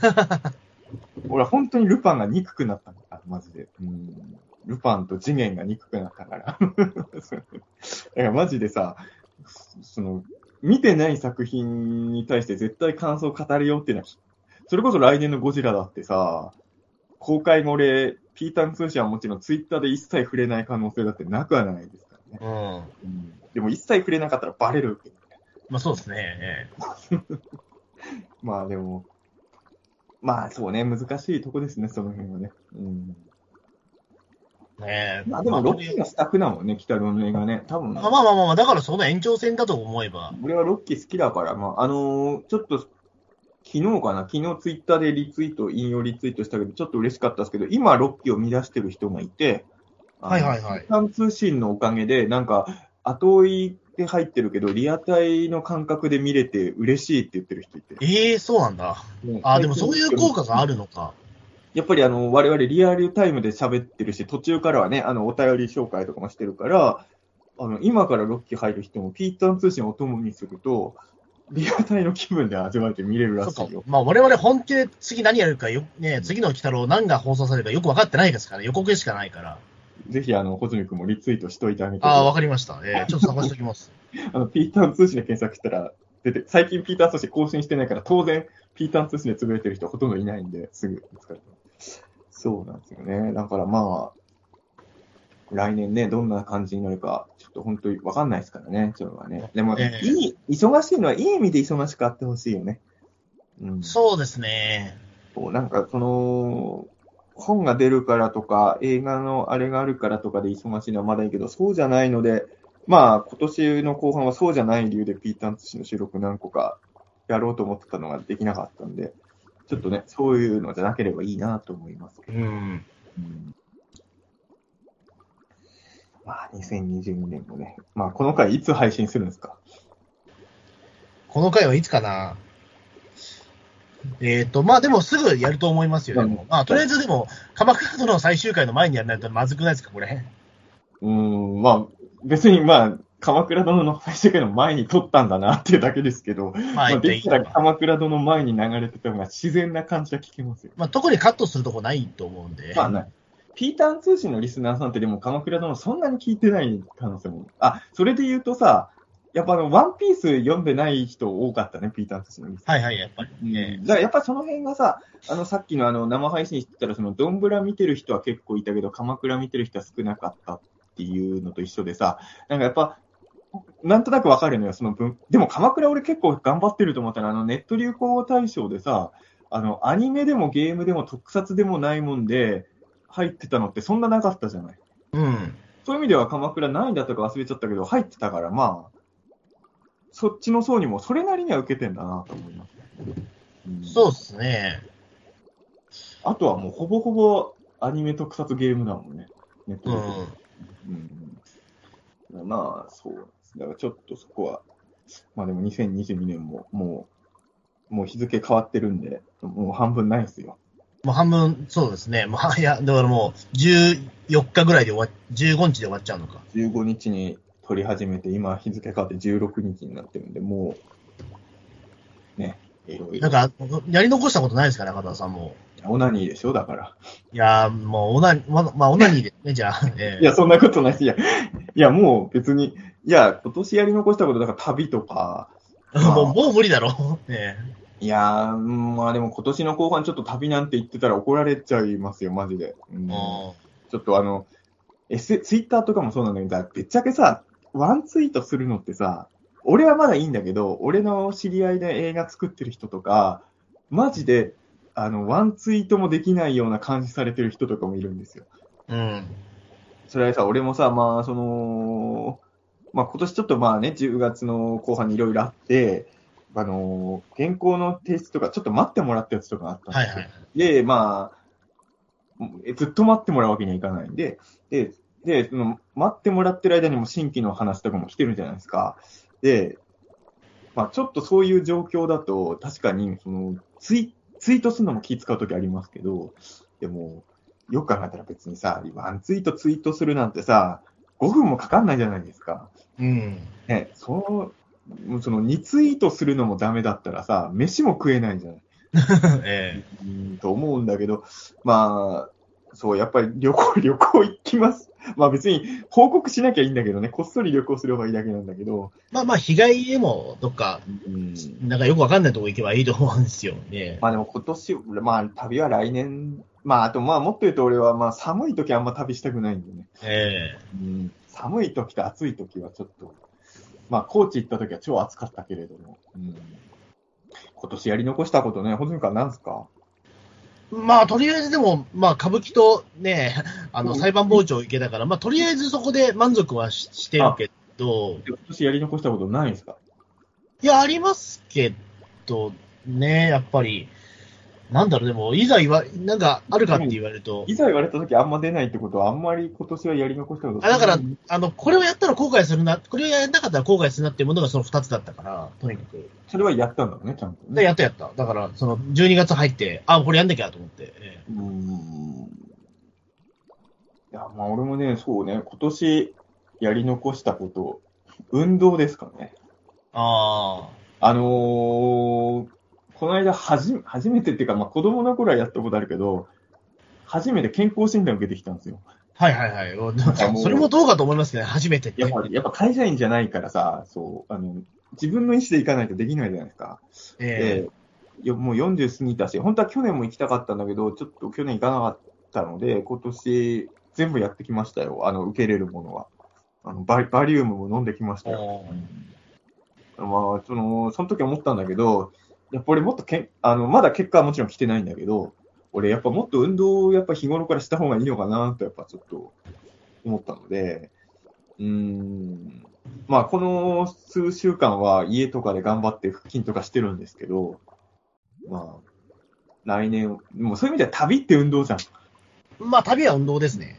旅も来年はするし、来年はだからもっと運動、まあウォーキングとかですけど、まあ俺やっぱあのゲーム性のあるスポーツにはあんまり愛情がないので、うん。自分でコツコツやる運動っていう。俺でもさ、スポーツで誤解されてると思うから、ちょっとこの場でピーターン通信でね、今日もう何何何時間喋ってるかわかんないけど、2時間半ぐらいです。えここまで聞いてる人が何人いるかわからないけれどさ、あの、誤解されてたら嫌だなと思うけど、俺実はね、あの、運動を頑張ってる人は好きですよ。えはい。あの、別にあの、試合とかを見見ないだけで、あの、やっぱ俺あんま運動し走ると辛いじゃない？まあまあまあ、うん、辛い。あの、あんな辛いことをずっとやって頑張ってる人を嫌いになる理由がないじゃない？うん。だから俺は基本的にスポーツ選あの、あの、俺の、俺がスポーツ嫌いだと思って、スポーツ選手の悪口を俺に言ってくる人たまにいるのよ。で いやいや、俺別にスポーツ選手何も憎しみないからっていう、むしろ偉いなっていう気持ちしかないし、報われてほしいなっていう気持ちだから、俺はスポーツ選手に対しては。だから、そういうのはないんだけどなっていうのもね。あやっぱそういう誤解ってあるよね、人間ね。ーまあ、あるし、多分中田さんに悪口言って自分も憂さ晴らししたいっていうところがあったんだと思うんですあよね。の、みんな兄ごじ嫌いだと思って、兄ごじの悪口俺に言ってくる人とかね。俺兄ごじ嫌いじゃないし、と思って。あの、エメゴジもそうだけどさ、あの、なんか、ゴジラファンはみんなエメゴジ嫌いだと思い込んでる人いるでしょ？うん。だからそういうのもあるて、そう。だから、そう、それってね、そう、なんかあの、春ライダーはみんな文句言ってると思ってる人とか、うん来るけど、いや、俺別に春ライダー、その嫌いじゃないし、とかもね、あります。そう。スポーツはそうですね、確かに、あの、うん。まあ、誰かのファンっていうのは全然ないけどね。うん。でも、あの嫌ったことはないなと思う。選選手のことはね。うん。うん、まあ、ワールドカップってもう終わったの？いや、まだ続いてますよ。に日ただ日本本はは負けちゃったんで、日本はもう試合はないんですね、この先。ないです。あなるほどね。だベスト16で終わっちゃったんですけど、16、あベスまあ、なるほど。ベスト16だと、もう試合できないんですね。あだからあの、その準決勝のところで敗れちゃったんで、うん。あれはでも一応、日本の試合はでも今年全部一応見れましたよ、でも俺。いすごいね。やでも、あの、大人になったからだと思うんですよね。子供の頃はとにかくその、45分、45分の90分の試合が長くて長くてしょうがなかったんですけど、でも子割供でも、この年になったら90分大丈夫ですね。子供でも好きな人は好きだけどね、もちろんね。俺子供の頃こらえ性がなかったんでダメだったんですけど、この間さ、あのー、めいっ子と一緒にいないいないバーを、録画のだけどね、見てたら、、はいないいないバーでもちょっとサッカーネタしてたから。うんこれはさすがにあの、あの、E テレの番組ってやっぱもうマニア受けとか考えずにさ、本当子供のこと意識してると思うけど、いや、ちょっとお父さんお母さん精神が出てるんだなと思う。うん。まあね、いろいろね。あ、でもそう、だから日本大好きな話して、あの日本大好きの中でしたかな？覚えてないんだけど、あの、あの時にさ、あの、ワールド、あ村上様はわかんない俺でも、ワールドカップが流行ってるのはわかるって話したじゃないですか。で、ただ、ワールドカップってすごい盛り上がってるのは一応知ってるけど、流行語っぽい言葉って、特にそれは届いてきてないなって俺言ったじゃない。はい。そしたら、穂積君がブラボーですよって言って、その時に。あの、マイさんも多分全然見てなかったんだろうね、サッカー。俺もマイさんも、ブラボー、それは流行語になんないでしょみたいに言ったじゃない確か二人とも。はい。で、でも今は、あれから数日経って俺も今はブラボー知ってるから、あ、なるほどね、って思いましたけどね。だからあの、日本大好きの公開はこの後だけど、日本大好きが公開された頃の俺は一応ブラボーは知ってます。ええで、あの時はだから、あ、あだから俺もだからその時ブラボー、え、ブラボーでしょって言ったら、うんえ、普通の言葉じゃねえかよって言われて。うんマジで全然。マジで全然ピンとこなかったから、そう。いや、いや、まあでもそういう意味で言うと、あのー村上様よりはブラボーはやっぱ、俺でも、俺でも知ってるから、今はね。あの時は知らなかったけど、やっぱり流行語だろうなと思いますけどね。うん。俺、ブラボー言ってる人が平愛理さんの旦那さんっていうのを昨日知ったよ。ああ、まあまあまあ、確かにね。ええあのそう、そうなんで。俺の中では平愛理さんの方が超有名人だったから、俺の中ではね。そうそうそう。20世紀少年の人だよね。ねそうそういややあれですよ。のあの、な、なぜか知らないけど、あの、さ三平さんが、あの、なんか、コックについたけど、なんか、帰ってきたっていう、えうんえこともありましたね。えそのエピソードは知らない。え本当ですか？それは後で、じゃあちょっと、な 中友三平で調べてください。ええうんええすごいいろいろ出てくるんで。いやそう。まあでも流行語ってのは本当そういうことだよね。ブラボーとかね。そうそうそう。だからあれこそ本当は、流行語大賞1位でもおかしくないぐらいの流行り方だったんだけど。だからやっぱり流行語大賞を決めるの早すぎるんだよね。そのいや、本当そうだと思うんですよ。だから、ねあの、12月の頭ぐらいにされるとさ、さっきのピータン大賞じゃないけど、これから来る流行語がさ、わかんないから。でも俺あの時ブラボー知らないって言ったでしょ？穂積君に。ええ俺あの翌日に知ったのよ、ブラボー。じゃあタイミングの問題だったんだ。一日差だったんだよね。でもええ村上様は多分流行語大賞がなかったら俺は一生知ることがなかったと思うからあ、多分流行語じゃないんだろうな。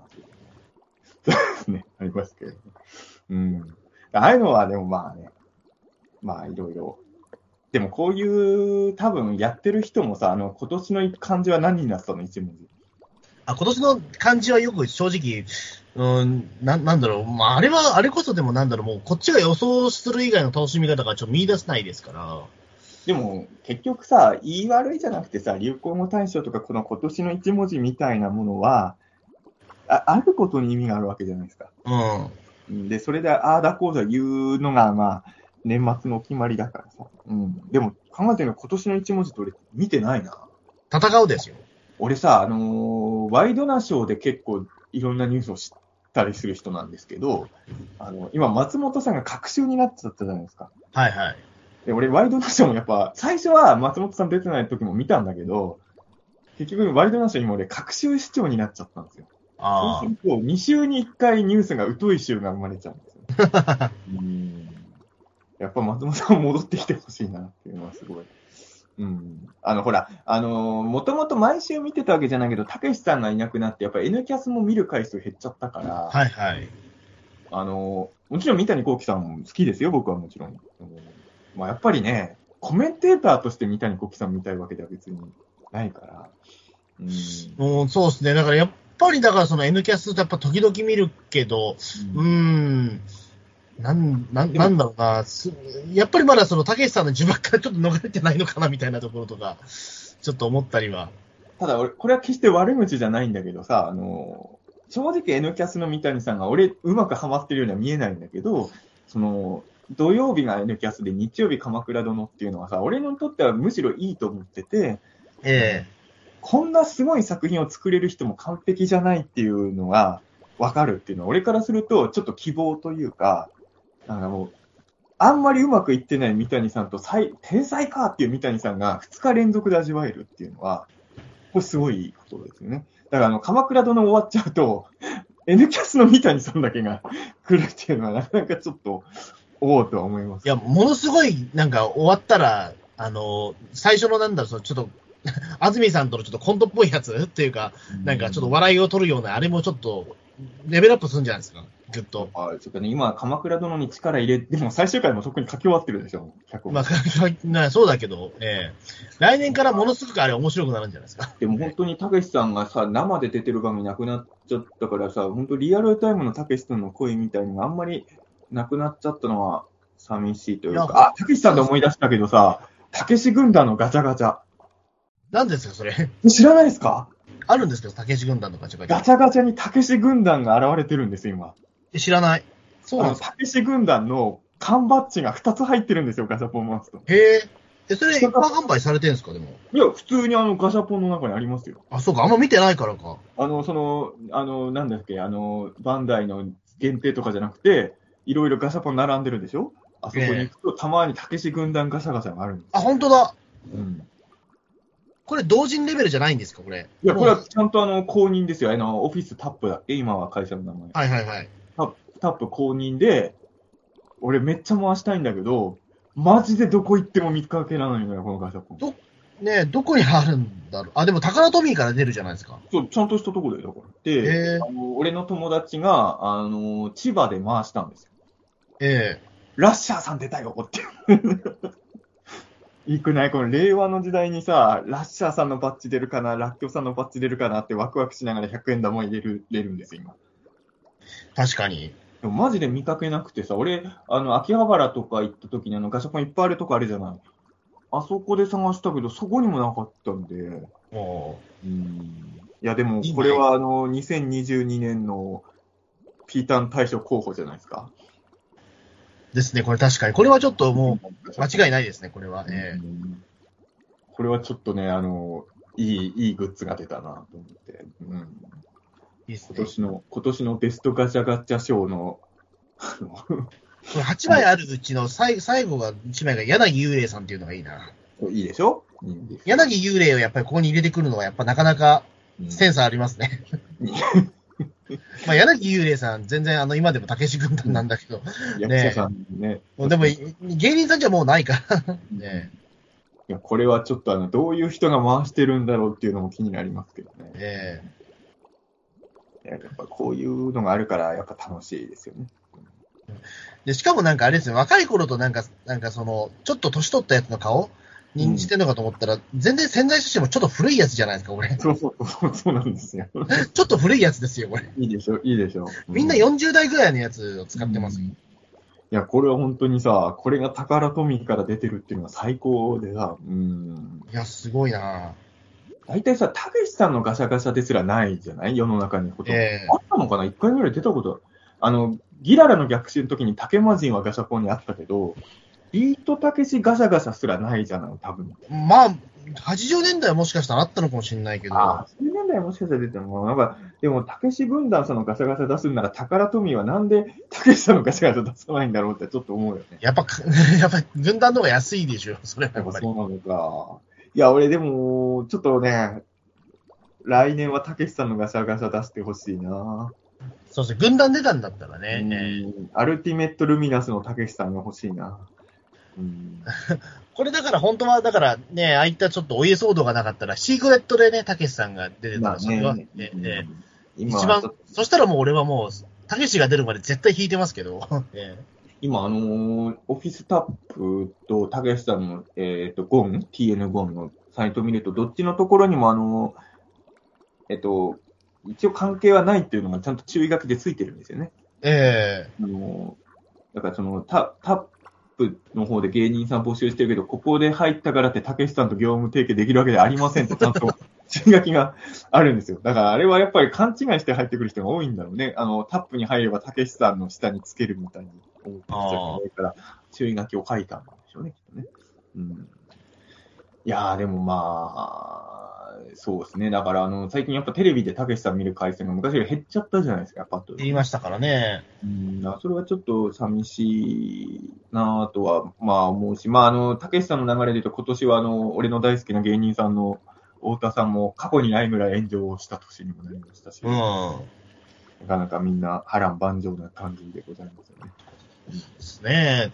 まあまあまあ、でもまあ、ねえ、まあ、ただってまあ、太田さんとかももう還暦間際ですからね、本当に。いや、そうなんだよ。だからもうさ、みん、まあ自分がこの年なんだから当たり前なんだけどさ、でも人間ってやっぱりさ、その、自分が知った年で見ちゃってるってあそうそう。だから僕、いまだにだからやっぱ太田さんとかって、やっぱりまだ30代のイメージですよね。うん、そう。あのー自分より年上だってのはもちろん分かってるけど、そう、30代ぐらいのイメージが太田さんにはあるし、あの、俺は未だにあの、女優の佳子さんとか年上だと思ってるからね、多分。うん。あの、女王の教室を志田未来視点で見す共感して見すぎてたから、佳子はお姉ちゃんだと、当時から、当時の俺から見たらだいぶ年下なんだけど、志田未来の気持ちであのドラマを見てたから、佳子が自分より年下っていうのはピンとこないんでうん。ね。うん、そういうのはあるけど、そうなんだよ。もう40だからね、俺もね、41ですからね。うん確かね、水木しげる先生がマガジンに書くのが来年ぐらい、42とかだよね、テレビ。ああ。確か、確かそうです。うん。いや、ちょっと俺も、水木先生に送るテレビくんみたいなの来年、ちょっと、仕掛けない。うんですね、確かに。いやー、まあ、そんな感じ。いや、いやまあそんな感じで、はい。まあ、こういう雑談会2時間半以上やってるんで、いくらでも、だいたいこうやってたまに撮るとき2時間半喋れるなら、もっと撮れるはずなんですけど。もっと取れるはずなんだけどね。なんか、この一本がすごい長くなってしまうので。さ、こ今年のピータン通信見返すとさ、ほら、あの、この最近のバラエティ番組で起こった騒動について3時間16分です。ええワンピースも2時間32分も喋ってングルトラマンも2時間。だから、今年って、2時間超えてない回が1本しかないんですよ。ええ少年ジャンプを毎週読んでる穂積だけが1時間7分だけど、あとはどの回も2時間超えてるわけですよ。回数は少なかったけど。そういう年でした。ピーターンですね。まあ、そうです。まあまあ、そういう年でよかったから、まあ、全部足したら12時間ぐらいになってるか。うん、まあ、それでも、ピーターンとしてはめっちゃやってた時と比べると、やっぱり少ないけど、まあそれは少ないですけどねでも去年は実はそんなやってないよね、多分ね。うん。あ、でも2021年結構やってんな、こうしてみると。まあ、とりあえず、まあ来年1月は、はいじゃあ、そのピータン大賞と、あと、まあ、その旅会が、えピーターン大賞は、まあ、あの、おそらく鎌倉殿とワンピースの映画は入ってるんでしょうけれども、まえいや、わかんないですよ。わかんないです。もう、バレバレなんですけれども、まあね、あ、3つずつだよね。お互い3つずつで、えうん俺でも3つ中、もうほぼ2つ言ってるようなもんですからね、ねえいやいやいや、わかんないですよ、まだ。まあ、そうね、まだわかんないですからね。ええそう。まあちょっと、あの、来年もピーターン通信ぜひね。あ、でもあの、最近ほら、穂積くんがあの、自分の YouTube 結構ゲスト会来てくれてるじゃないですか。はいあのー、何個か前かな、あの、はじめ、えっ、と、ネッシーの映画について語ってる時だったかな、のコメント欄とか見たら、あの、ピータン通信ファンのコメントがちらちら目立ってましたよね。ああ。ピータン通信好きなんで嬉しいです、みたいな。そうね。あの回もなんか、ゆうん中田さんの YouTube にしたら結構長い回になっちゃってましたからね。